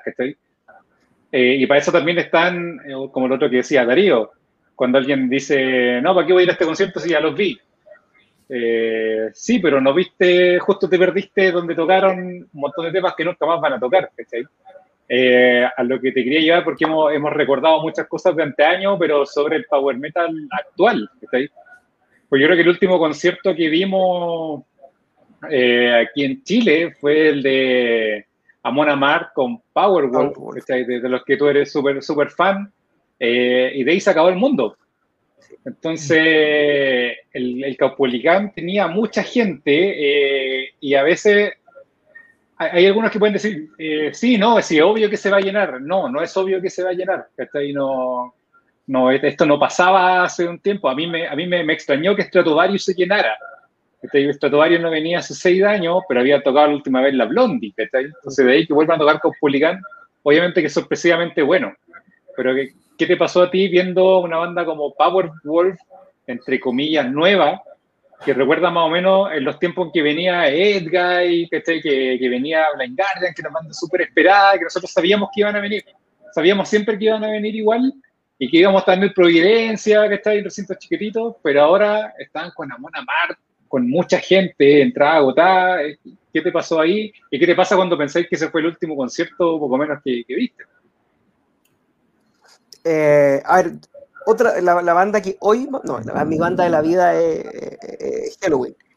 Pero de las bandas, últimas bandas, por, paliza, la que más eh, disfruto es Powerwolf. Yo lo fui a ver a Perú al otro día de, de Chile. De hecho, nosotros nos quedamos pegados en Perú como una semana más por la pandemia. Eh, pero el de, Perú fue en una, en una mini blondie, fue un lugar muy chiquitito. Y es un lujo, es un lujo tanto Amon Amarth como Powerwolf. O sea, estamos hablando de Amon Amarth que en el backend del 2019, y esto, de esto Karim puede dar fe, Backend tiene una, una tradición, que es antes de la, de la banda cabeza de cartel del último día, que era Parkway Drive, hacen un recuento de lo que fueron los últimos tres días y, presentan las bandas del año siguiente, o 10 bandas, bandas importantes. Dentro de esas bandas importantes estaba King Diamond, no, Mercyful Fate, Mercyful Fate, y Judas Priest, tocando 50, 50 del 50 aniversario. Y la banda que, que hizo que, se, que, que las 80.000 personas se fueran abajo fue Amon Amarth. Donde hubo más, donde hubo más eh, ovación fue con Amon Amarth. O sea, ese es el nivel de hoy día del, de Amon Amarth. Y respecto al Power Metal y, y hasta, hasta nueva jornada de Power Metal, es súper saludable. Eh, eh, es súper es súper agradable ver que nuevamente el estilo está teniendo nietecitos o hijitos. O sea, bandas como, como Sabatón, que debe ser la más grande en estos momentos de, ese, de esa de jornada. Powerwolf, eh, Alice the Arkers, eh, Battle Beast, eh, Glory Hammer. Glory Hammer, otra banda que es maravillosa. Eh, Bloodbound. Son bandas de verdad a toda raja y que son es cuático lo que está pasando con estas bandas, con estas nuevas bandas de Pokémon, casi todos tocan disfrazados. Los Hammer, Sabaton, Powerwolf, Battleberg, la mina de Battlebeast, eh, todos tocan como medio. Todos tienen como. Como una idea de show distinta a la que podían tener bandas que antes se, se sostenían solamente subiéndose a tocar entienden el show como una, como una cosa distinta. Entienden el show como, como lo entiende Judas Priest, como lo entiende Maiden. Que no es subirse a tocar un escenario y tocar 16 temas, eh, es presentar un espectáculo, porque bandas que se suben a tocar son centenares. Entonces tenéis que, tenéis que destacar por, por, por, otro, por otro ámbito. Y es bueno, o sea, a mí yo, puta, feliz, pues yo soy fanático del estilo que estén saliendo bandas con ideas nuevas, puta. E, eso incluso hace que bandas antiguas vuelvan a retomar. Hammerfall tiene un segundo aire. Blind Guardian, al parecer, viene con un disco que es como sacado de la época del Imaginations. Avantasia, ni hablar de Avantasia entonces un fenómeno, un fenómeno en sí. Yo creo que pasa que después de 20 años, eh, y de nuevo vuelvo a 20 años, partimos cuando esto partió, tuvo el, como el, boom, y está pasando un segundo boom, no sé, las disqueras están buscando su nuevo eh, disco de Halloween, eh, su nuevo Blind Guardian, podéis ver, de hecho, vuelve, volvió Beach on Divine, sacó un nuevo disco, ahora Labyrinth, eh, esta semana Secret, Sphere, que volvió con el cantante original. O sea, eh, hay un renacer del power metal eh, y es la raja, sinceramente, estar en este momento que después de que todo desapareció y de que el power metal era un estilo odiado y vilipendiado, el que tiraba piedras por todas las bandas sonaban iguales, todos querían ser Luca Turilli, todos querían sacar el tercer disco, el tercer Keeper. y parece que la gracia está en que no tenéis que ser igual y que tenéis superhéroes, eh, tenéis héroes espaciales como los de Glory Hammer, montando unicornios. Yo me acuerdo que era alucinante ver al público de Glory Hammer con unos unicornios de plástico ahí vueltos locos, y por otro lado los jugadores que reman con Amon Amar, y por otro lado los que están disfrazados de militares con, con tremenda armadura de Sabaton, y los otros que se creen lobos nocturnos, vampiros, no sé qué, de Powerball. Creo que la gracia del Power Metal actual es que entendió que la diferencia está en que es un juego, o sea, además de que tienen que hacer buena música, eh, una banda que no toca bien y no, es capaz un guitarrista que no hace lo solo, cago. Pero las bandas son entretenidas de ver y por eso es que cuando fui, el, año pasado, el año antepasado era Sabaton en dos escenarios con un tanque que disparaba y explotaba todo, eh, es alucinante. Y, y, ahí está la gracia, o sea, es reinventar. Y lo que ha hecho Halloween, o sea, perdón, lo que ha hecho Iron Maiden desde que existe y lo que hizo Judas Priest desde que existe. Quizás las bandas entendieron que el show es algo completo, no basta con tocar bien hoy en día, porque todos tocan bien, es como todos cantan bien, todo hay millones de guitarristas, tú levantas una piedra, parece un guitarrista espectacular, eso es realidad. Pero ¿qué hace que Kiko Lureiro hoy en día sea parte de Megadeth? No solo toca bien, sino que hizo, hace un show increíble, o sea, y, y creo que por ahí va el camino. Y por eso es que las bandas están viajando, traen ahora traen escenarios completos, las galeras de Amon Amart, el tanque de Sabaton, el monstruo gigante de Iron Maiden, y ahí está la gracia. Y les quiero preguntar a ustedes si hemos hablado de Iron Maiden, Halloween, Stratovarius, eh, Bakken, Rhapsody. ¿Hay algún concierto en particular? Les pregunto a cualquiera. Eh, y también hablamos de Manowar, que se recuerden que no hayamos nombrado y que les signifique algo, que digan, oye, ¿sabes qué? En la historia de mi vida en Power Metal hay un concierto que fue tal banda en un escenario picante y que pasó esto. Yo creo que, bueno, cuando yo estuvimos ahí, eh, Accept, el 2010. qué tremendo. En la, en la Kamazu, con corte de luz incluido. Con una pura guitarra una pura guitarra y salimos con los tímpanos reventados, Qué show es. Yo me acuerdo de uno de, un show de, debe haber sido el 2002, de, creo, me voy a equivocar de año, de Gamma Ray que tocó en la batuta. Y que tocaron. Con Masterplan. Con Masterplan fue, ¿no? Sí. Y cuando tocaron, tocaron Victim of Fate de Halloween. Y ese momento fue la cagada, cantado por Kai Hansen ahí, más encima. Eh, fue súper fue súper una emoción emocionante, como dijo alguna vez eh, nuestro querido Fabio Leone. Eh, Yo participé por entrar en Power Metal y no me la gané para ir a hacer para, que para que vean cómo es la cuestión de, de transparente. Sí. la culpa fue de Darío. Un montón. Blind, Guardian en el 2002, que ahí Jaime Steele tuvo varias participaciones en ese, en ese, en ese show. Eh, se recordará de, alguna, de algunas cosas. O también con, con Angan. Eh, Pero acuérdense de, de, Grave Digger, ¿te acuerdas Darío Grave Digger acá? Oh, Grave, Grave Digger, aquí Era, éramos como 30 personas. Oh, qué tremendo, qué tremendo, qué tremendo. Rage guitarra, en el 334. Rock guitarra, sí. Uh, sí. Rage no, ese 334. Oye, Watchtower. Tremendo. Con, Watch, con Watchtower, eh, grande Watchtower, lo, lo, más grande, lo respeto mucho. Eh, eh, el, el, el tío el tío, Travis. Tío, Travis. tío Travis eh, fuimos fuimos a, a, cubrir en Forcer y yo no, no, iba, no iba, con muchas expectativas. Eh, Watchtower es súper bueno para pa, el metal súper verdadero. Eh, fui a sacar fotos, llegamos súper temprano y no había nada listo, nada estaba listo. Era en una discoteca súper cuba, pero, pero sabéis que eh, las bandas chilenas que tocaron eh, esa vez eh, y todo el público cantaba los temas y ahí caché que estaba cachando como, como una cuestión que, no, que yo no conocía. Y eh, en Forcer probando sonido con el mismo Olof perillando porque el sonista no, no, no, no cachaba inglés. Entonces como que le decía, hey, Mr. Sound Guy, y la weá, como le da la instrucción y no cachaba, y después el mismo Olof estaba perillando. Empieza en Forcer, quedó la cagada, así como, como nunca antes yo lo había visto eh, y se cerraba Midnight, que es ese concierto. Eh, siempre lo he dicho, yo creo que también habían como 250 personas, pero dentro de todos los shows que he visto, ese ha sido uno de los más verdaderos por la euforia del público. O sea, Habían pocos, pero esos pocos eran, eran todos de verdad, que todos cantaban, incluso desde los teloneros, que fueron varias bandas. Eh, en Forcer eran súper, todavía súper eh, como novatos, ¿cachai? Yo me acuerdo que le pedí un saludo a Olof para la Power y él no sabía qué decir. Decía, ya, pero guíame porque yo no, no, no sé cómo hacer esto, ¿cachai? Y él no sabía cómo mandar un saludo.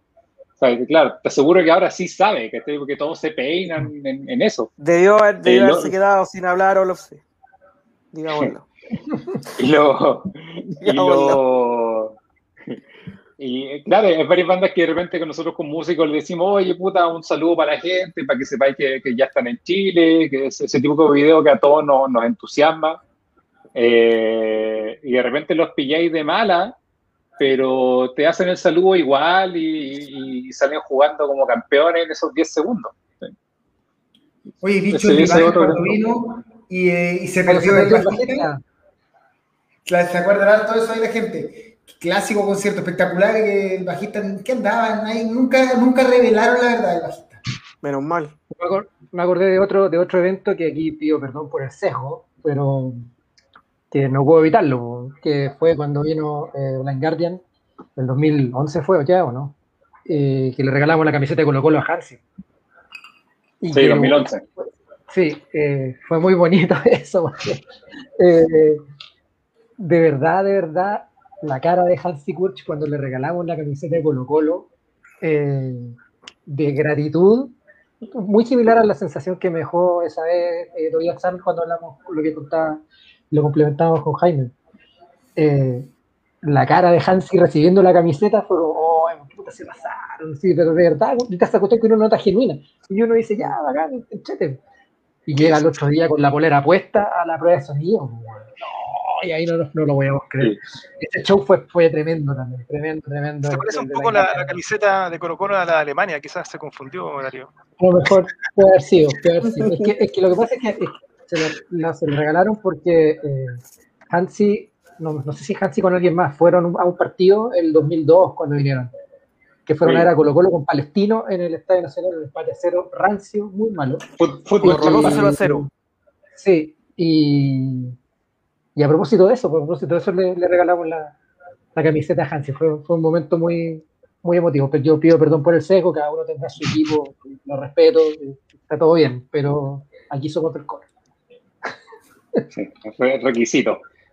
Sí. Oye, Cristian, y eh, mira, estuvimos hablando de todo este proceso y tú estuviste al principio y estás 20 años después como la, el MT Webmaster, eh, Christian CC, como queramos llamarte, eh, ¿cómo mierda en tu cabeza ves todo este viaje? O sea, el viaje desde hace, del 2001, donde partiste esto, y del Power Metal, no solo la página, sino que el Power Metal en general, ahora que te metí y que vi a Brothers of Metal, por ejemplo, una banda donde cantan como cinco personas y todo vestido de vikingo, y no sabes si están tocando un show en vivo, un show vikingo, no se entenderá. ¿Qué, ¿Qué, te pasa? Wow, es una excelente pregunta porque los, ahí los años te dan la, experiencia y la visión de, ver cómo ha evolucionado y, te podría resumir lo siguiente. Yo cuando vi el, estreno del video Bismarck de, de Sabaton, eh, me pareció una tremenda producción, parecía una película, pero más me impresionó cuando me meto, porque fue una canción que la, la tuve ahí en el auto, paso Bismarck ahí de sábado, pero cuando me di cuenta que después de un par de semanas tenía millones de visitas, eh, por pura calidad, porque aquí no estamos hablando que, que había, un, había un atractivo tipo lo que hace reggaetón ahí, ya sabemos a qué me refiero. no, esto era pura calidad, o sea, eh, un video asociado al tema de barco de la Segunda Guerra Mundial, súper bien editado, con una música espectacular, una, una, calidad interpretativa y también de producción. O sea, millones de visitas, te das cuenta que eh, esa banda, Sabaton, merece, merecería, en, la lógica de los 80, y donde vengo yo, ochentero, ser una banda más, eh, más conocida. Eh, lamentablemente no es así, o sea, yo recuerdo cuando era quinceañero y veía las la revistas de la época, de repente con envidia había que en Estados Unidos tocaba Scorpions, Van Halen y de repente Iron Maiden en estos super eh, recitales, pero había muchas otras bandas que eran muy buenas, y yo te diría que la gran mayoría no eran de la calidad que veo ahora, por ejemplo, de Battle Beast, de, de Beast in Black o de mismo Sabaton, o sea, em, la calidad interpretativa, musical, de composición de, estos tipos realmente es absolutamente outstanding, o sea, fuera de serie.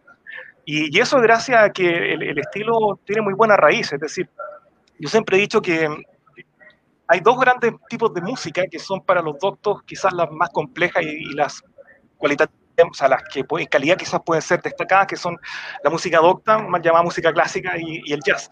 Eh, el, el, metal es un poco más simple, siempre en cuatro cuartos, es un rock con cierto tipo de, guitarra, el power metal cuando se le dice que es el heavy metal con dos bombos, eh, o sea, con doble bombo y más rápido, melódico, y, tenemos como un rancho medio acotado, entonces no nos pueden pedir los músicos más clásicos o los de jazz que hagamos demasiada innovación, si nos gusta ese rancho, así somos nosotros, pero en las letras y, en la narrativa, en, la, en, en el poema que hay detrás, ahí se nota la, calidad.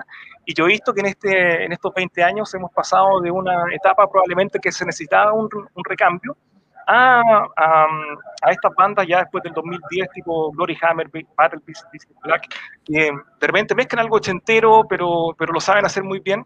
Y para qué decir lo que está haciendo ahora, por ejemplo, eh, Sabaton.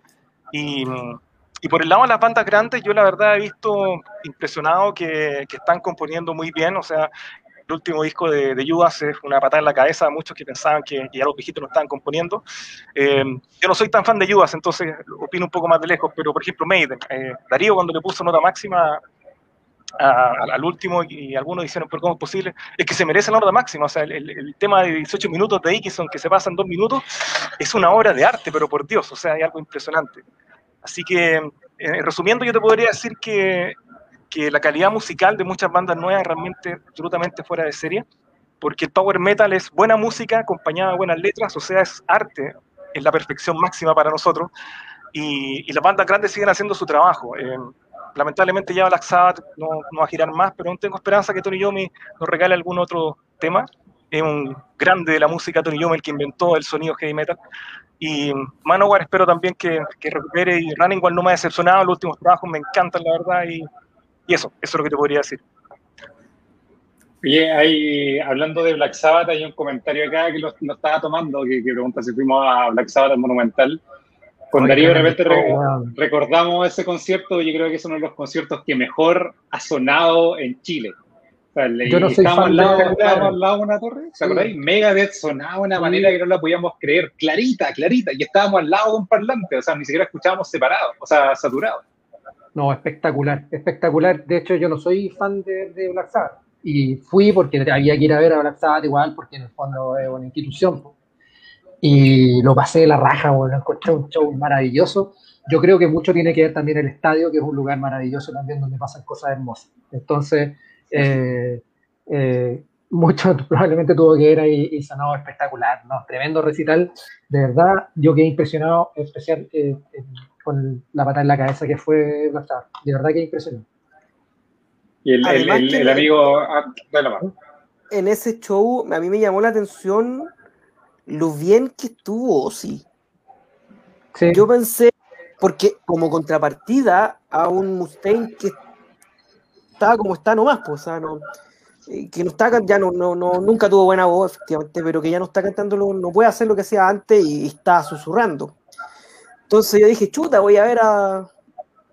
Puta, si, esto, esto me ofreció Mustaine, ¿qué se, verá, qué se vendrá con Ozzy? Y Ozzy de verdad estuvo impresionante. aparte que yo le guardo mucho cariño a ese, a concierto porque fue el primer concierto después que yo di el examen de grado, fue como el otro día. Y yo me había perdido el de, el de Maiden porque yo daba el, examen de grado al otro día de Iron Maiden, entonces no pude ir. Que fue el de la gira del Seven o sea, yo todavía me corto las venas por, Fatalito The Greater Good. Eh, y, ese, esa semana pasó algo. Esa semana tocó Slayer, Iron Maiden, Ghost, Megadeth y. Alice James. Y, y, y, bueno, y Black Sabbath, o sea, 120 mil personas viendo metal en una semana. Y y Tome Clufeto se mandó show en la batería. espectacular. Impresionante. Oye, hay, otro comentario acá de, el, que denominamos en ese review heavy metal, Sauna, un conciertazo de Gamma Ray con Masterplan en época, en un día de la Teletón. Si te acuerdas, porque también influyó que ese show, no me acuerdo si tenía otro recinto que iba a hacer y por la Teletón se tuvo que, cambiar. Eh, y el, fue en diciembre, diciembre, por eso fue el Heavy Metal Sauna de estando todo a guata pelada en el Teatro Providencia. Eh, claro, ya, ya sabían, ya estaba Roland Gapo con, con Uli Kuch fuera de Halloween, pero también sonaron algunos clásicos por ahí.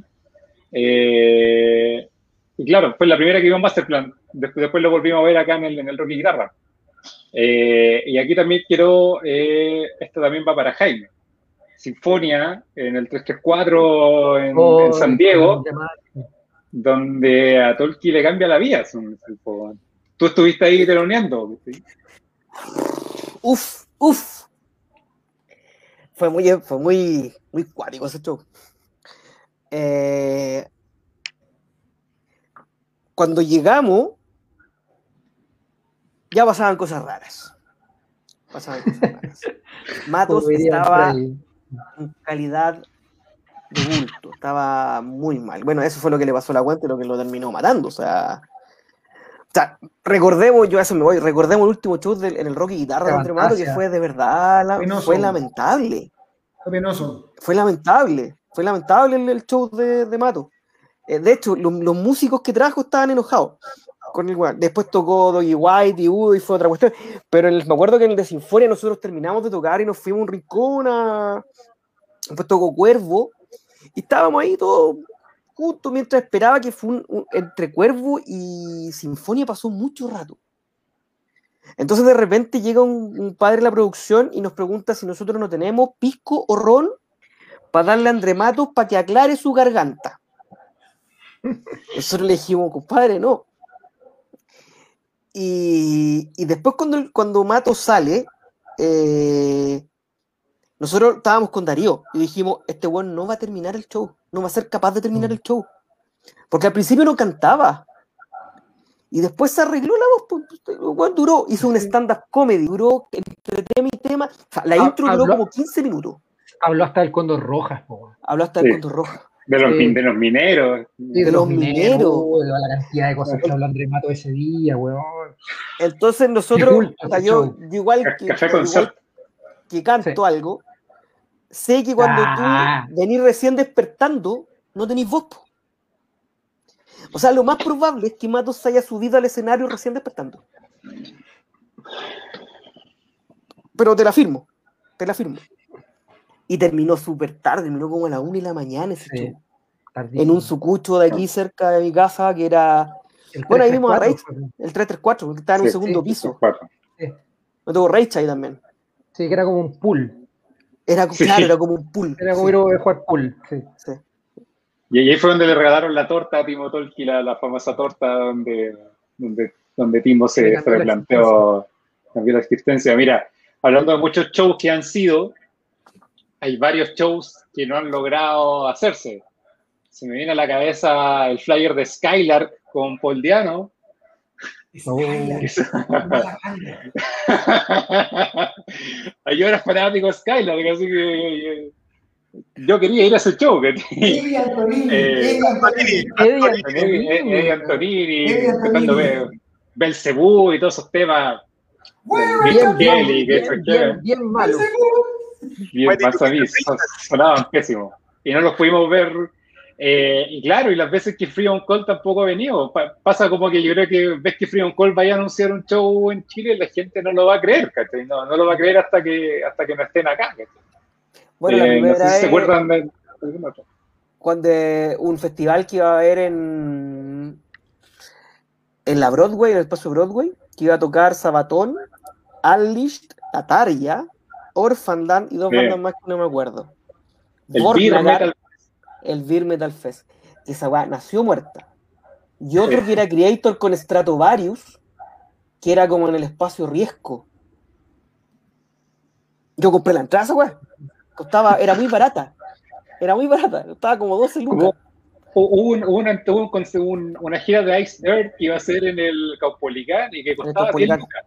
A mí me habían contratado de médico para esa gira Yo tenía que ir a verle los problemas de la espalda que tiene eh, eh, el, el, innombrable. El, innombrable tiene problemas de la espalda, tiene ahí alguna, alguna cagada.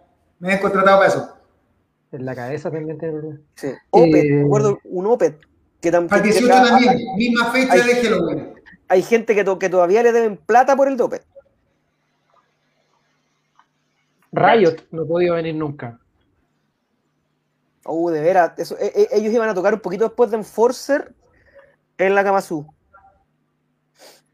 Freedom Call iba a tolerar a Hammerfall y en la entrada le borraron el logo de la banda.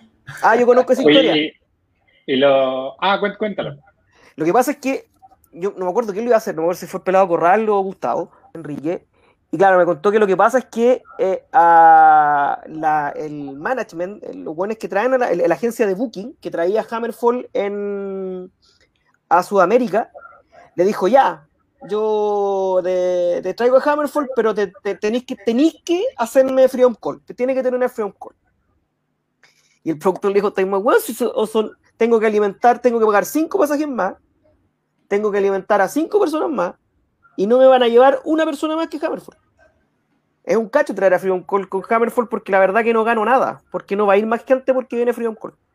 Y por eso no vino Freedom Call a Chile. Esa es la, esa es la razón.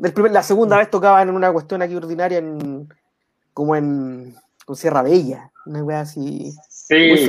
hace como tres años, tres, cuatro años. Bueno, es, muy típico para que la gente sepa que, que a veces las la agencias traen a una banda y le meten un cachito de, de otra.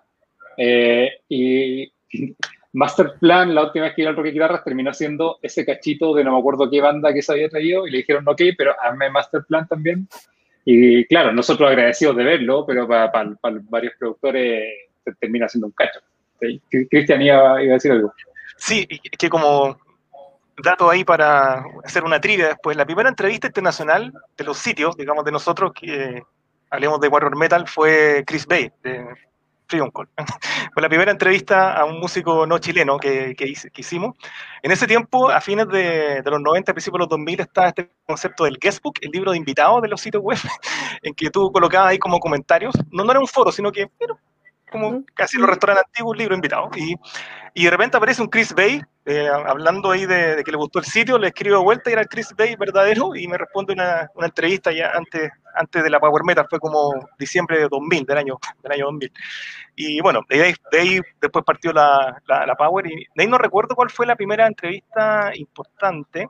Lo que sí, el, el, el, primer, la primera foto como importante junto a entrevistas fue con eh, Ingui Molstin de hecho, fue la primera foto en que aparece con la, con la polera ahí de la, de la Power Metal. El primer músico importante que, que, que tuvo una polera. Después eh, eh, logramos.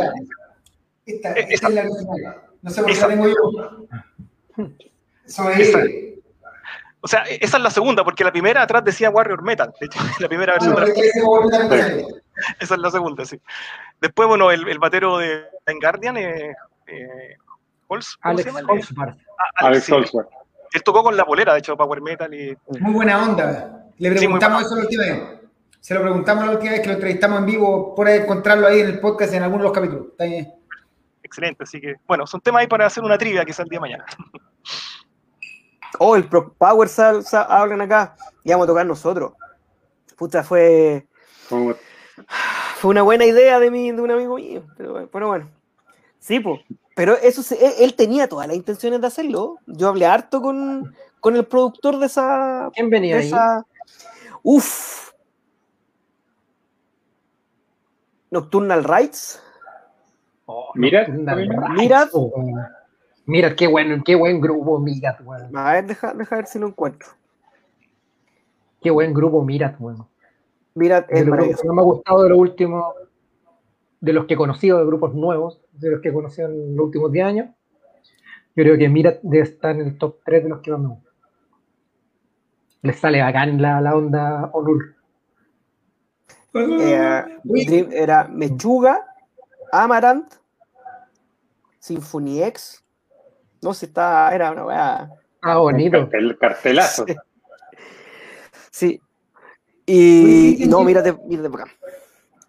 Y esto que dice Pedro Araya, un, un ex integrante que de Die Majesty. Sí, Dave Majesty es una banda italiana que... Otra banda italiana más. Sí, Jorge no está Jorge otra banda italiana ¿no? Ellos tienen eh, discos muy buenos. De hecho, en Warrior Metal hice un song review ahí de, la batalla de Hastings. No recuerdo el nombre exacto de la canción, creo que era de Battle of Hastings, algo así. Yes. Eh, sí, 1066, ese era el disco, 1066. Eh, donde explican ahí la, la, la, invasión ahí de los, de los franceses que llegaron a Inglaterra, anglosajones. Ahí.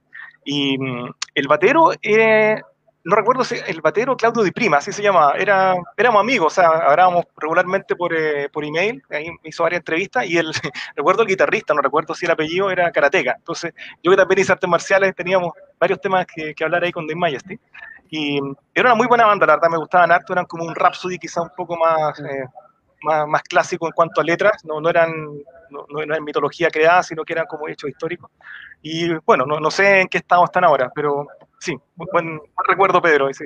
Buena onda los de Mayeste, muy buena onda. Face Warner dice Andrés que también venía.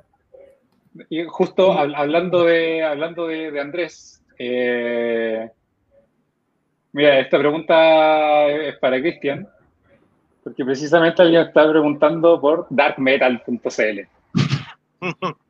Los hermanos Breva. ¿Podría contarnos cómo fue que nació Dark Metal al lado de, de, de PowerMetal.cl? Un saludo a Watchtower, al gran Watchtower. Por supuesto, saludo a Andrés y, gracias por la pregunta, porque así también explico de dónde viene el MT Webmaster. MT Webmaster viene de Metal Trilogy Webmaster, mm. y es que cuando decidí crear la Power Metal, yo tenía claro que estábamos dejando afuera el metal un poco más extremo, entre comillas, y la idea era hacer un sitio que abarcara también ese metal. Entonces, cuando nace Metal Trilogy, esta trilogía de tres sitios, de ahí viene Metal Trilogy Webmaster, en ese tiempo era el webmaster técnico, digamos, del, ya, además de, de, ser el director de, de, de, la, las páginas y, y editor. Eh, la Dark Metal nació para abarcar el, el, el metal, hablemos de black metal, eh, death metal, eh, quizá un poco más melódico. Siempre la idea fue eh, abarcar un poco le, el ámbito que fuera con letras más, eh, eh, más épicas y ojalá más, más históricas. yo nunca he sido muy, desde chico, nunca he sido muy, muy fan del, del thrash muy extremo que, que, que, sea como letras más simplonas. Me gusta como el concepto un poco más de fondo. Entonces, igual Dark Metal, pese a que abarcaba un metal más extremo, igual tenía un, un logo medio épico con una espada, con en este caso la espada hacia, hacia abajo, la, la, ahí en la T. Y fue el tercer sitio de Metal Trilogy, eh, lo administró como editor Andrés, ahí Watchtower, y, y estaban los hermanos Brieva. Eh, eh, Terrible y Rompo. Exactamente, Terrible Rompo le decíamos.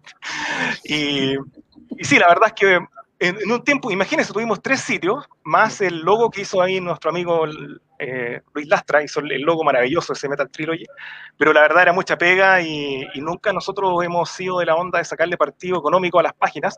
En su momento tuvimos un tiempo de a escudo, CSU escudo como auspiciador en la Power Metal, eh, pero la verdad es que eh, por la línea editorial somos un nicho muy chico, entonces no somos muy de mucho interés para la empresa, entonces eh, Dark Metal no duró tanto como hubiéramos querido, no teníamos tiempo ni recursos para seguirla manteniendo, pero fue interesante porque yo recuerdo que había eh, en los foros de, diferentes páginas que había en ese tiempo, algunos creían que Dark Metal era como el metal de verdad y, nos, tiraban así como, eh, nos echaban la foca de que ustedes son del, metal vacío, del happy metal, que me, me siempre me ha cargado ese sobrenombre al power metal.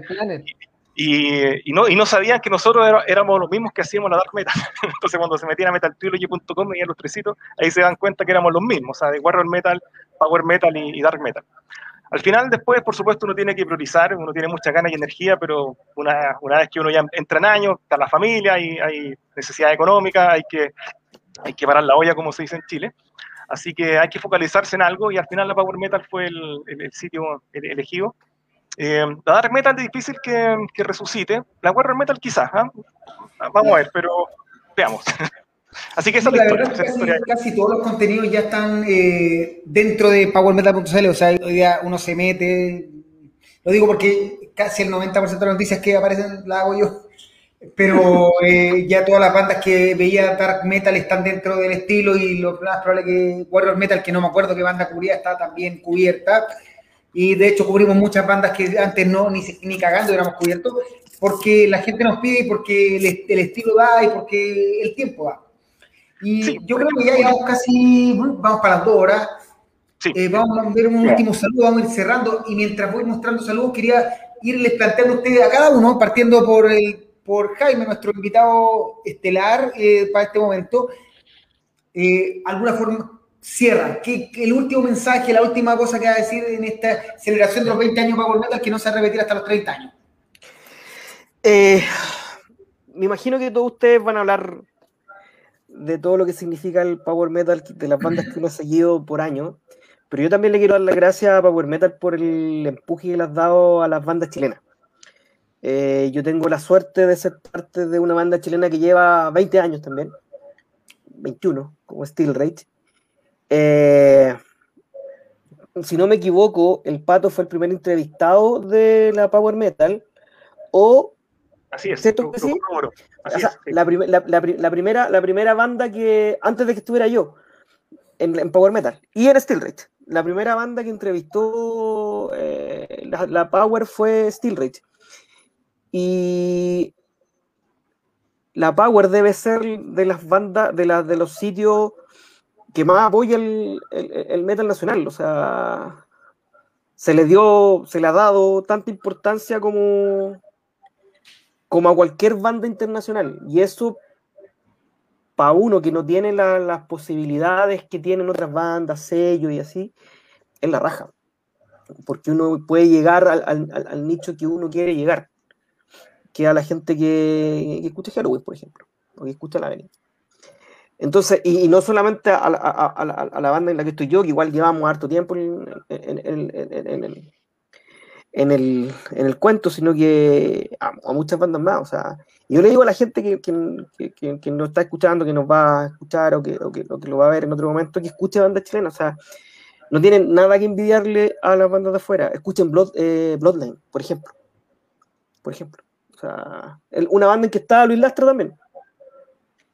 Y eso, pues, eh, gracias a, Cristian en su momento por, por darme la oportunidad, a mí, a mi querido amigo Darío.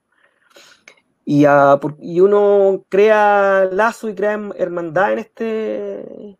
Eh, eh, cuando encuentra gente que es capaz de vibrar de la misma manera que uno, con lo mismo que le gusta a uno, uno se siente que no está solo. Y eso de verdad es la raja, así que le doy gracias primero por hacerme parte de esta, celebración y segundo por haber sido parte de, esta, este sitio que le gusta, que le gusta, es parte de la historia del metal en Chile.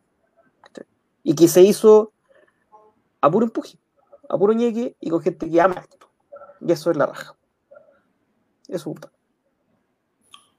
Darío, tu momento. Em, un poco en la línea de lo que, de lo que dice Jaime, em, que especialmente en lo último. Hay una canción de Maiden que a lo mejor no es un clásico de, sus discos de su época de los 80, pero sí es un clásico y yo creo que me voy a atrever a decir que es el único tema clásico de Maiden desde la vuelta de Bruce Dickinson. Mira lo que estoy diciendo, que es Blood Brothers, que es un tema que eh, tiene una, una eh, una vibra eh, que yo creo que a todos nos pega, porque en el fondo, también cuando Bruce los presenta en los conciertos, que en el fondo acá la gran familia de Maiden eh, abarca a gente de todo tipo, de todos colores, de todas razas, claro, de, todo, de toda ideología, de toda, toda postura, y que en el fondo eh, nos une la misma pasión. Y, y claro, pues uno, a lo mejor ahora es menos, es menos extraño, pero eh, cuando nosotros éramos más chicos, no era tan común escuchar esta música. Entonces uno de repente era como medio, eh, eh, no sé, pues, saco a Karim de esto porque Karim es una persona que está más allá de todo este, este asunto porque tiene unos, un talento y un carisma que son inigualables. Pero ninguno de nosotros nos gusta mucho bailar, por ejemplo, yo creo. O, aparte de los matrimonios, esas cosas, uno vemos obligados, qué sé yo, bla. Pero la música para nosotros no es esa cosa como de, de, carretear o ir a, ir, a, bailar. La música tiene una, una, influencia, eh, no sé si, no, no, quiero ser peyorativo con otras músicas, pero es que es súper profunda en nosotros. Súper profunda a nivel espiritual y a nivel de estado de ánimo. Y eso yo creo que es algo que solamente se puede entender si uno lo, lo vive, o sea, es como eje, ¿cachai? que eh, nadie te lo puede contar, pero en el fondo vivirlo nadie te lo, nadie te lo puede escribir.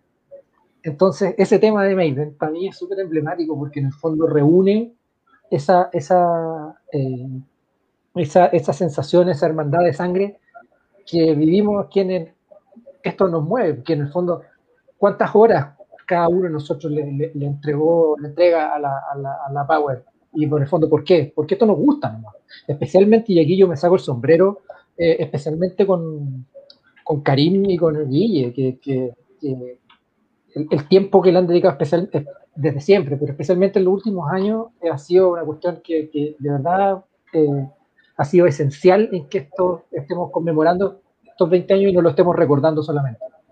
Entonces, eh, eh, esa, esa, energía que, que, se tiene y que de repente se va, se va eh, entregando de persona en persona, es súper bonita. Y yo la verdad estoy muy agradecido de haber vivido esta historia junto a todos ustedes, algo que, forma parte esencial de mi, de, mi corazón, de, de, mi afecto y que, y que ha estado más de la mitad de mi vida. Yo tengo 39 años y la página cumple 20, o sea, yo llegué a los 19 Yo estaba en tercer año de Derecho en la U, era un, un que no sabía nada de la vida, ahora no sé nada de la vida, pero tengo el doble de años.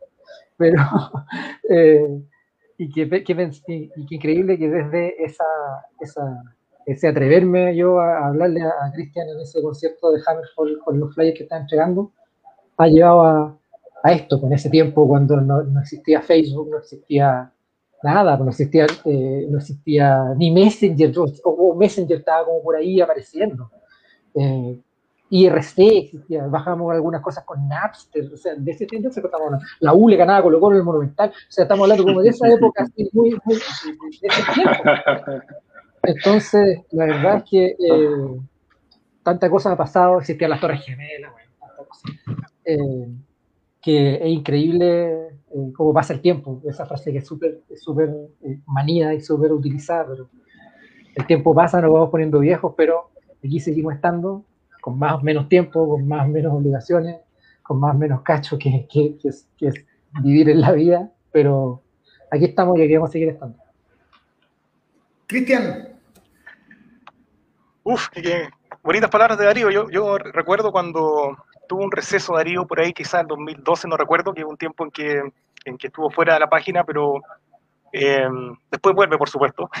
Sin embargo, voy a recordar una frase que me dijo en esa conversa cuando tuvo una, un receso momentáneo, y es que me dijo, Cristian, gracias a ti he pasado eh, momentos muy importantes en, en mi vida, y me nombró algunos conciertos y también lo que significaba el, hecho de estar en la página por la gente que, que conocimos, los amigos que conocimos.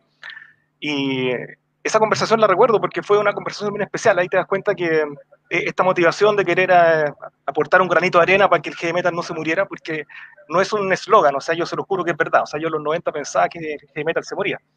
Y gracias a Internet hemos tenido una, una resurrección bastante potente, ahí recordando a Half Resurrection.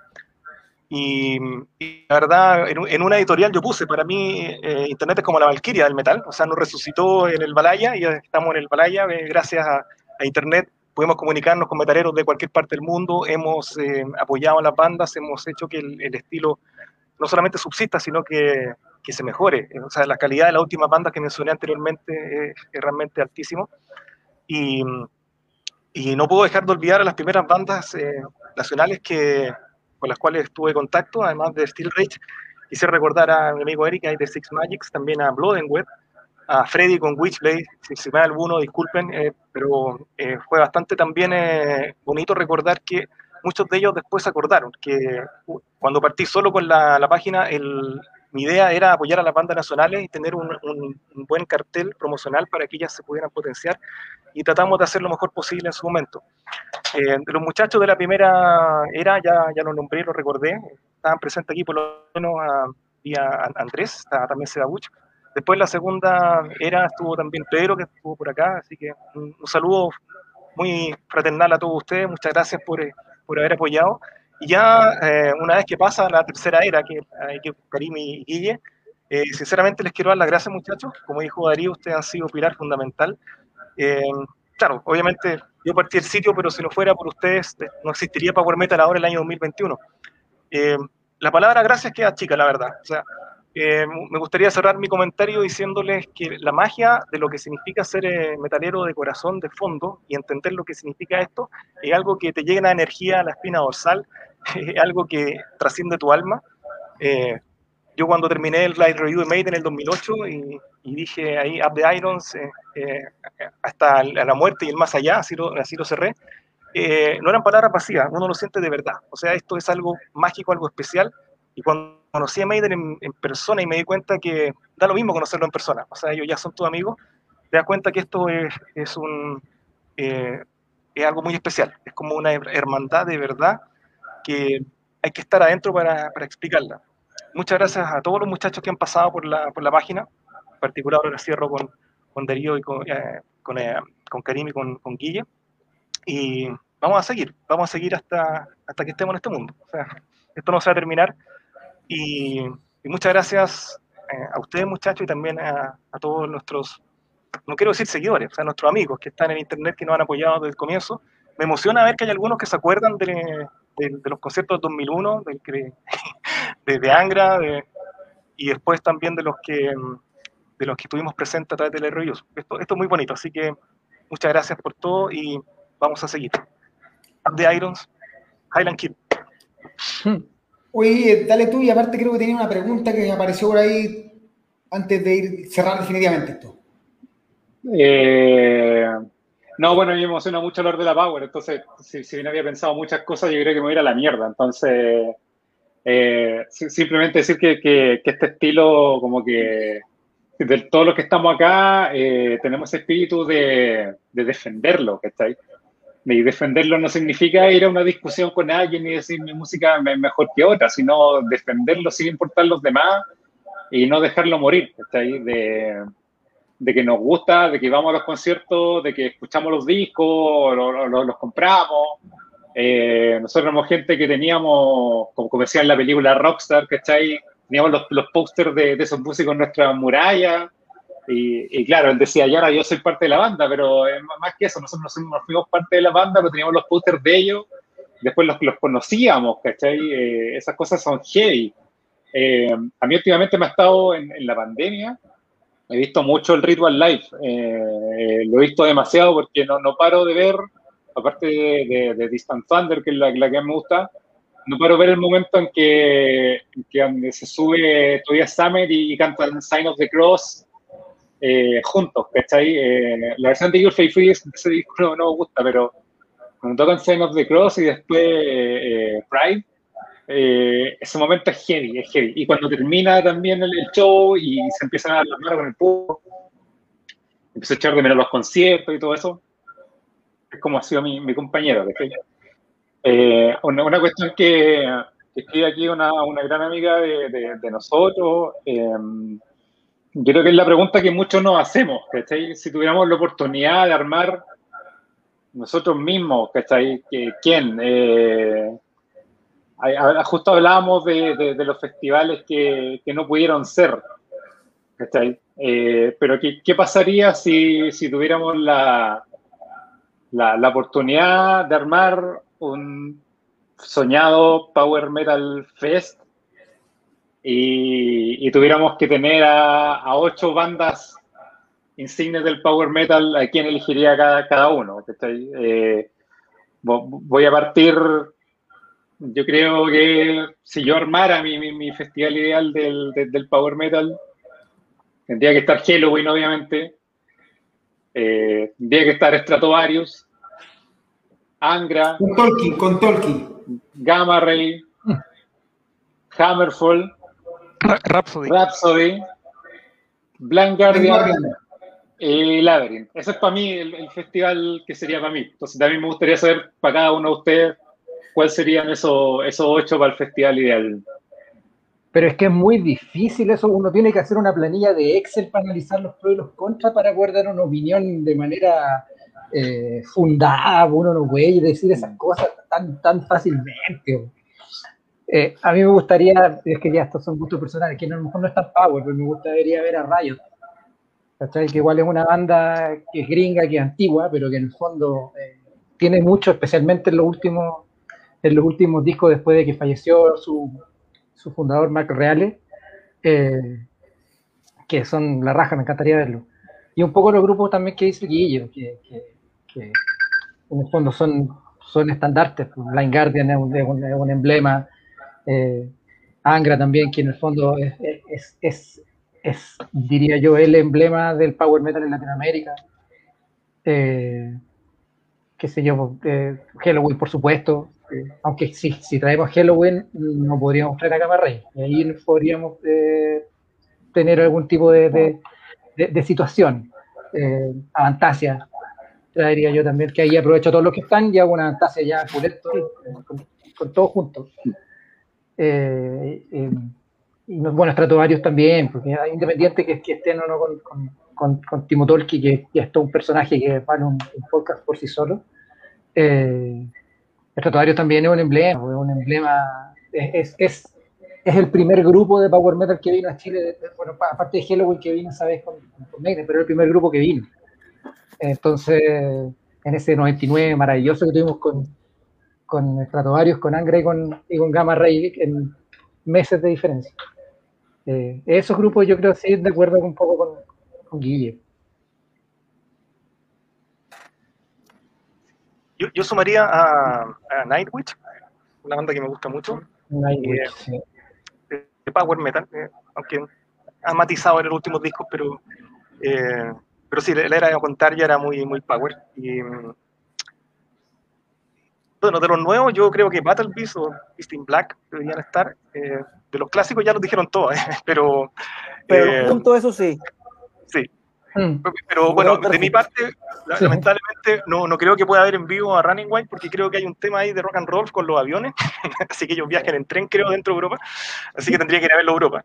Pero me encantaría ver a Running Wild, eh, Iron Maiden, Manowar en, en un festival. Y, y, de los nuevos, ¿por qué no eh, Metal? Y hay una banda griega que se llama, ¿se acuerda? Andrés Watchtower se acordar que se llama Outcloud una banda griega que es muy buena. que la como yogur griego. Sí. Seguro, son, como más, como más como más cremosos. sí, así que, bueno, dale Jaime, dale tú. Yo sumaría todas las de ustedes, pero yo haría el día anterior un warm-up eh, fest. Un decalentamiento con Sabaton, Powerwolf, Battle Beast, Bloodbound. Ojo con Workings. Workings es una banda que a, mí me recuerda los eh, lo que ha pasado con los dos primeros discos de Working, me recuerda lo que pasó con los dos primeros discos de Hammerfall. Ah, que es un, un heavy power metal bien épico y súper fresco. Súper fresco, canta el, el cantante de Serenity también. Eh, eh, Mirad y. Oh, tenía una y se me olvidó. Bueno, eso, Alice de Archers. Eso sería así como un. Y Beast in Black. Pero Battle Beast y Beast in Black no pueden tocar juntos, pues se odian. Y Nanowar, para mi amigo Karim. Nanowar, Nanowar lo más grande que ha pasado en el metal los últimos años. Aunque su el único fan de Nanowar en Chile. tengo la polera autografiada. Ah, y Nocturnal Rights, Ángel Martín, sí, Nocturnal Rights. Y Heavenly, no sé si están vivos. Mira, eh, lo mío sería un concierto imposible porque tendría que tener a Stratovarius con Tolkien, a Sonata Ártica tocando los primeros dos discos y nada más, a Gamma Ray funcionando, a Blind Guardian con Tomen Stouch en batería no tocando nada después del Nightfall o del, o del Nightfall o el siguiente. El, de ópera. Sí.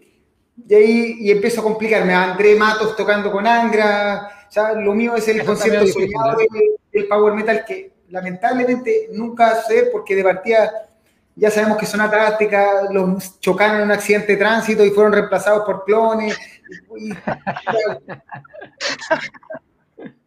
pero bueno.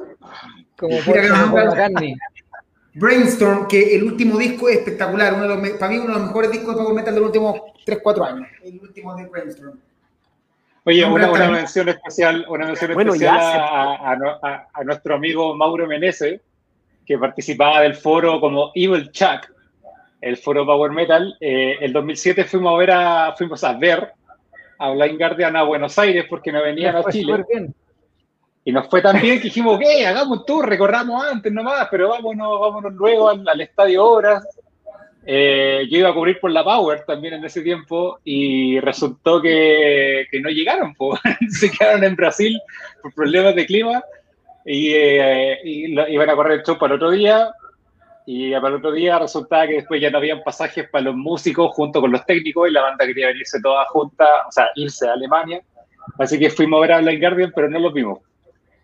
Ahora, eh, grande la nación argentina, pues nos devolvieron el ticket de una. Así nos fuimos el otro día, nos devolvieron la plata. Qué grande Al tiro, no. No, fue dentro después de tres días ni nada. Qué lindo lo pasamos en Avantasia el, el 2010, toda la experiencia de ese año eh, con los hermanos argentinos fue maravillosa.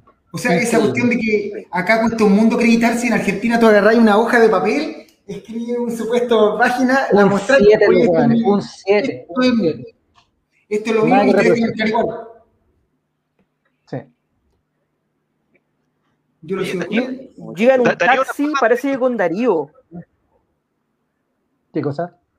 Dale, dale, Cristian. Yo estaba muteado. Sí, dale. disculpa, es que, es que, no sé, ya, yo tengo en el departamento cuatro gatitas, soy cat lover, así que Hem- hemos, hemos cachado. entonces me acordé de, no, de la banda Caninus, ¿te acordáis, Darío? Anillos que cantaban perros. Sí. Sí. Espectacular. Es No Dogs, perro. No Masters. No Dogs, No No, Masters. no, no. Cantaba Sí. un perro. Tremenda banda. Tremenda banda, sí, paréntesis ahí. Oye, otra pregunta de Rafa. Nos pregunta cuál es la mejor exponente femenina del power metal. Yo tengo una clarísima. La Flor Jansen. No hay una cantante decir- como ella en el mundo, ni siquiera a nivel de, de otra música que no sea el heavy metal. La mejor voz Iba- femenina iba- del mundo es la Flor Jansen. Iba a decir lo mismo y con la. con. con, con no, bueno, no, no. No que se nos gusta decir la suerte, pero con el privilegio de poder estar adelante sacando fotos, eh, no me ha pasado con, ninguna otra lo, que- me pasa con Flor Jansen. Al momento en que entro al escenario y tengo súper presente lo que pasó el, el último concierto en Nightwish cuando empezaron con Dark Chest of Wonders, que entra Flor, que está una tipa tremenda, eh, y quedar sin poder hacer nada. Que en ese momento tenéis que sacar las fotos, pero quedé, quedé en blanco. Y eso solamente me ha pasado con, con Tony Yomi, cuando, el del- de, cuando vino Jiménez Ángel el, el, el 2000, 2010 me parece que fue, pero al, al Movistar Arena, que quedé paralizado ¿cachai? Eh, al verlo. Y también con, con The Purple, eh, la- también lo tienes que ir al Movistar Arena. Eh, me pasó lo mismo como con Flor Jansen, que es una tipa que es capaz de echarse al público al, al bolsillo y de haber eh, hecho que Nightwish, no tanto como revivir, pero darle una personalidad increíble que eh, los que pudimos ver a Nightwish en el Teatro Providencia, el 2000, con Tarja con, con- y el 2002, eh, conciertos espectaculares también, que está ahí, y ver ahora que es como la mega banda, eh, yo creo que mucho de eso es gracias a Flor Jansen también. Destacar también a la, no es tan, no es tan power, pero destacar a la a, a Lisa White Glass, que también me parece una gran exponente, la cantante de Arch Enemy, que es de, de esa exponente de las chicas choras y que anda a echarle, la- anda a echarle la bronca. No, tremenda, tremenda. Antes de llegar tarde a la casa. Anda a llegar tarde. güey. No, Ah. tremenda, muy, muy carismática también, una gran, gran, gran artista me parece Alisa. Yo le sumo a Nura de Battle Beast. Oye, qué, bien- qué bien Nura. canta esa señora, weón. Qué bien canta esa señora, weón. O sea, yo, nosotros los vimos con Karim el año pasado y era sáquenle el playback a esta tipa, por favor. Y aparte que es orondita, y vos, Qué vos- y se mueve. Ella hace, hace una hora Zumba. de step, de zumba, Sí. y canta. Nos canta espectacular. En vivo La es cagó. impresionante. Es impresionante. Y, y para mí la más amada, y de ahí viene el resto, es Aneke, pero eso ya se arranca del, del- del power Sí, metal y del metal y de la otro- música y de la, y de la, y de la metafísica. Y hay otro cariño también con, con, con la Tarja, porque la Tarja también es, para nosotros es, es- es- un emblema. Es un emblema. Para Sí. mí la cantante de Nightwish siempre tenía que haber sido la Flor Jansen, pero en el fondo la Tarja es, es, es- es importantísima. Si- Sin la Tarja, o sea, la Tarja es, es emblemática para la, en el fondo, para la, para las voces femeninas en, el Power, creo yo. yo creo que Tarja, con, sí, con Witchmaster está absolutamente fuera de, serie, espectacular en ese, en ese disco. Eh, pese a que no es tan Power, me gustó mucho en vivo a Sharon de Nadel, canta tremendamente bien. Qué lindo canta ella. Canta muy lindo, muy afinado. Y eh, ahora eh, Jaime me, me, quitó mi candidata. Nura yo creo que es absolutamente fuera de serie. O sea, me, me impresiona otra, otra gran voz y también muy en la, nombraron, la nombraron en, el, en, el, en, los, en, los, en los comentarios a Britney de Britney Slays de Alice Arthurs Sí, y dentro de esto, aquí Herrera Scott se acordó de la, la mamá de Piet Ciel, que es la verdadera abuelita del Power, porque para los que no estuvieron ese programa, la mamá de Piet Ciel, que es el el de Iron Savior, el pelado, el tío pelado de Iron Savior, que, era con Kai Hansen. Sí, ella cuando iba a tocar por primera vez en un en un festival de música, ella hizo que ganaran el festival de música Kai Hansen y Piet regalándole papa frita a todas las personas que votaran por la banda de Kai Hansen y Piet. Y esa banda hizo los primeros temas de, de Halloween, ahí están. Así que ella es la verdadera madre de todo. Y bueno, yo creo que ahora sí eh, estamos, yendo, estamos cerrando, creo que eh, ha sido emoción, en verdad, historia, recuerdo. La verdad, eh, creo que ha sido un programa redondo. Llegamos en este momento tenemos 48 seguidores, pero en un momento llegamos como 80 viendo, así que me parece que creo que el podcast que más hemos visto en vivo. Eh, la raja, yo quiero decirle, agradecerle a la oportunidad primero a Cristian de darme la oportunidad de estar acá, a, a Guille, que ha sido mi partner, amigo, hemos vivido millones de cosas juntos, que en algún momento dijo, Juan, dale con esto del podcast, dale, atrévete, láncense, graben, trabajen, usen StreamYard, no sé, arreglenlo, y funcionó. Eh, a Darío y a Jaime, que fueron de los que me recibieron en Power Metal y que en su momento se fueron, volvieron, se fueron, volvieron y siguen yendo y vuelven, pero eh, por estar ahí siempre, porque de todas formas, más que eh, compañeros de Power Metal, son toda la gente que sigo acá y los que no están, Andrés, Renzo, a los que no conozco, que fueron antes que yo, y a los que vendrán en algún momento, y a toda la gente que está viendo este programa, y a toda la gente que lee, que escribe, a los, trolls que nos tiran mierda, que escriben, que creen que, que dicen saber más que nosotros, y probablemente saben más que nosotros porque tienen más tiempo. Pero está bien, nos hacen el día. Eh, ¿Alguna palabra más o damos el último cerramos? Eh, solamente decir que, bueno, estamos con problemas técnicos en el sitio, lo estamos levantando lo más pronto posible. Esperamos que ya el próximo mes podamos estar ahí, pero vamos a aprovechar también de hacer una renovación para esto. Eh, así que paciencia, por eso están súper activas las redes, porque no podemos dejar tampoco de, de entregarles noticias y, de mantener activa toda esta comunidad que se ha formado. Así que estamos trabajando para, para usted y para nosotros también, porque echamos de menos el, sitio. Sí, y aquí a Marcos que pregunta, ¿cuándo vuelve el podcast? Yo creo que eh, abril. Tenemos algunas ideas, tenemos que trabajarla porque hay que rehacer todo el, programa sin David.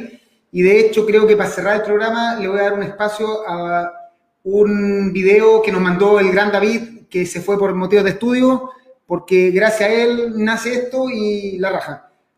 Saludos, cabros. Ha sido un gusto conversar con ustedes. Seguimos hablando siempre. Saludos, Cristian. Saludos, Darío. Saludos, Jaime. Dale, Guille. Y aquí os dejo con. Dejar el video.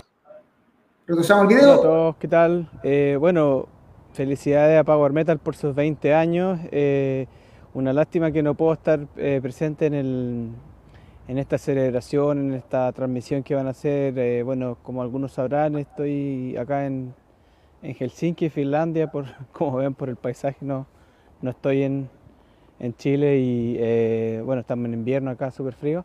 Eh, pero em, quería eh, más, que, nada contarle, o sea, desearle lo mejor a, la gente que trabaja en la página, que fue un gusto estar con ellos estos, estos años que, pude participar y, bueno, por razones personales tuve que, tuve que dejarlo, pero eh, estoy contento de que, el, de que el podcast siga, de que la página siga y que bueno, se arreglen todos los problemas técnicos y que y que tengamos la, la página funcionando en, en, el futuro próximo. Y eh, un abrazo grande a todos y bueno, grande, grande Karim, grande Guille y, y todo el team. Chaito.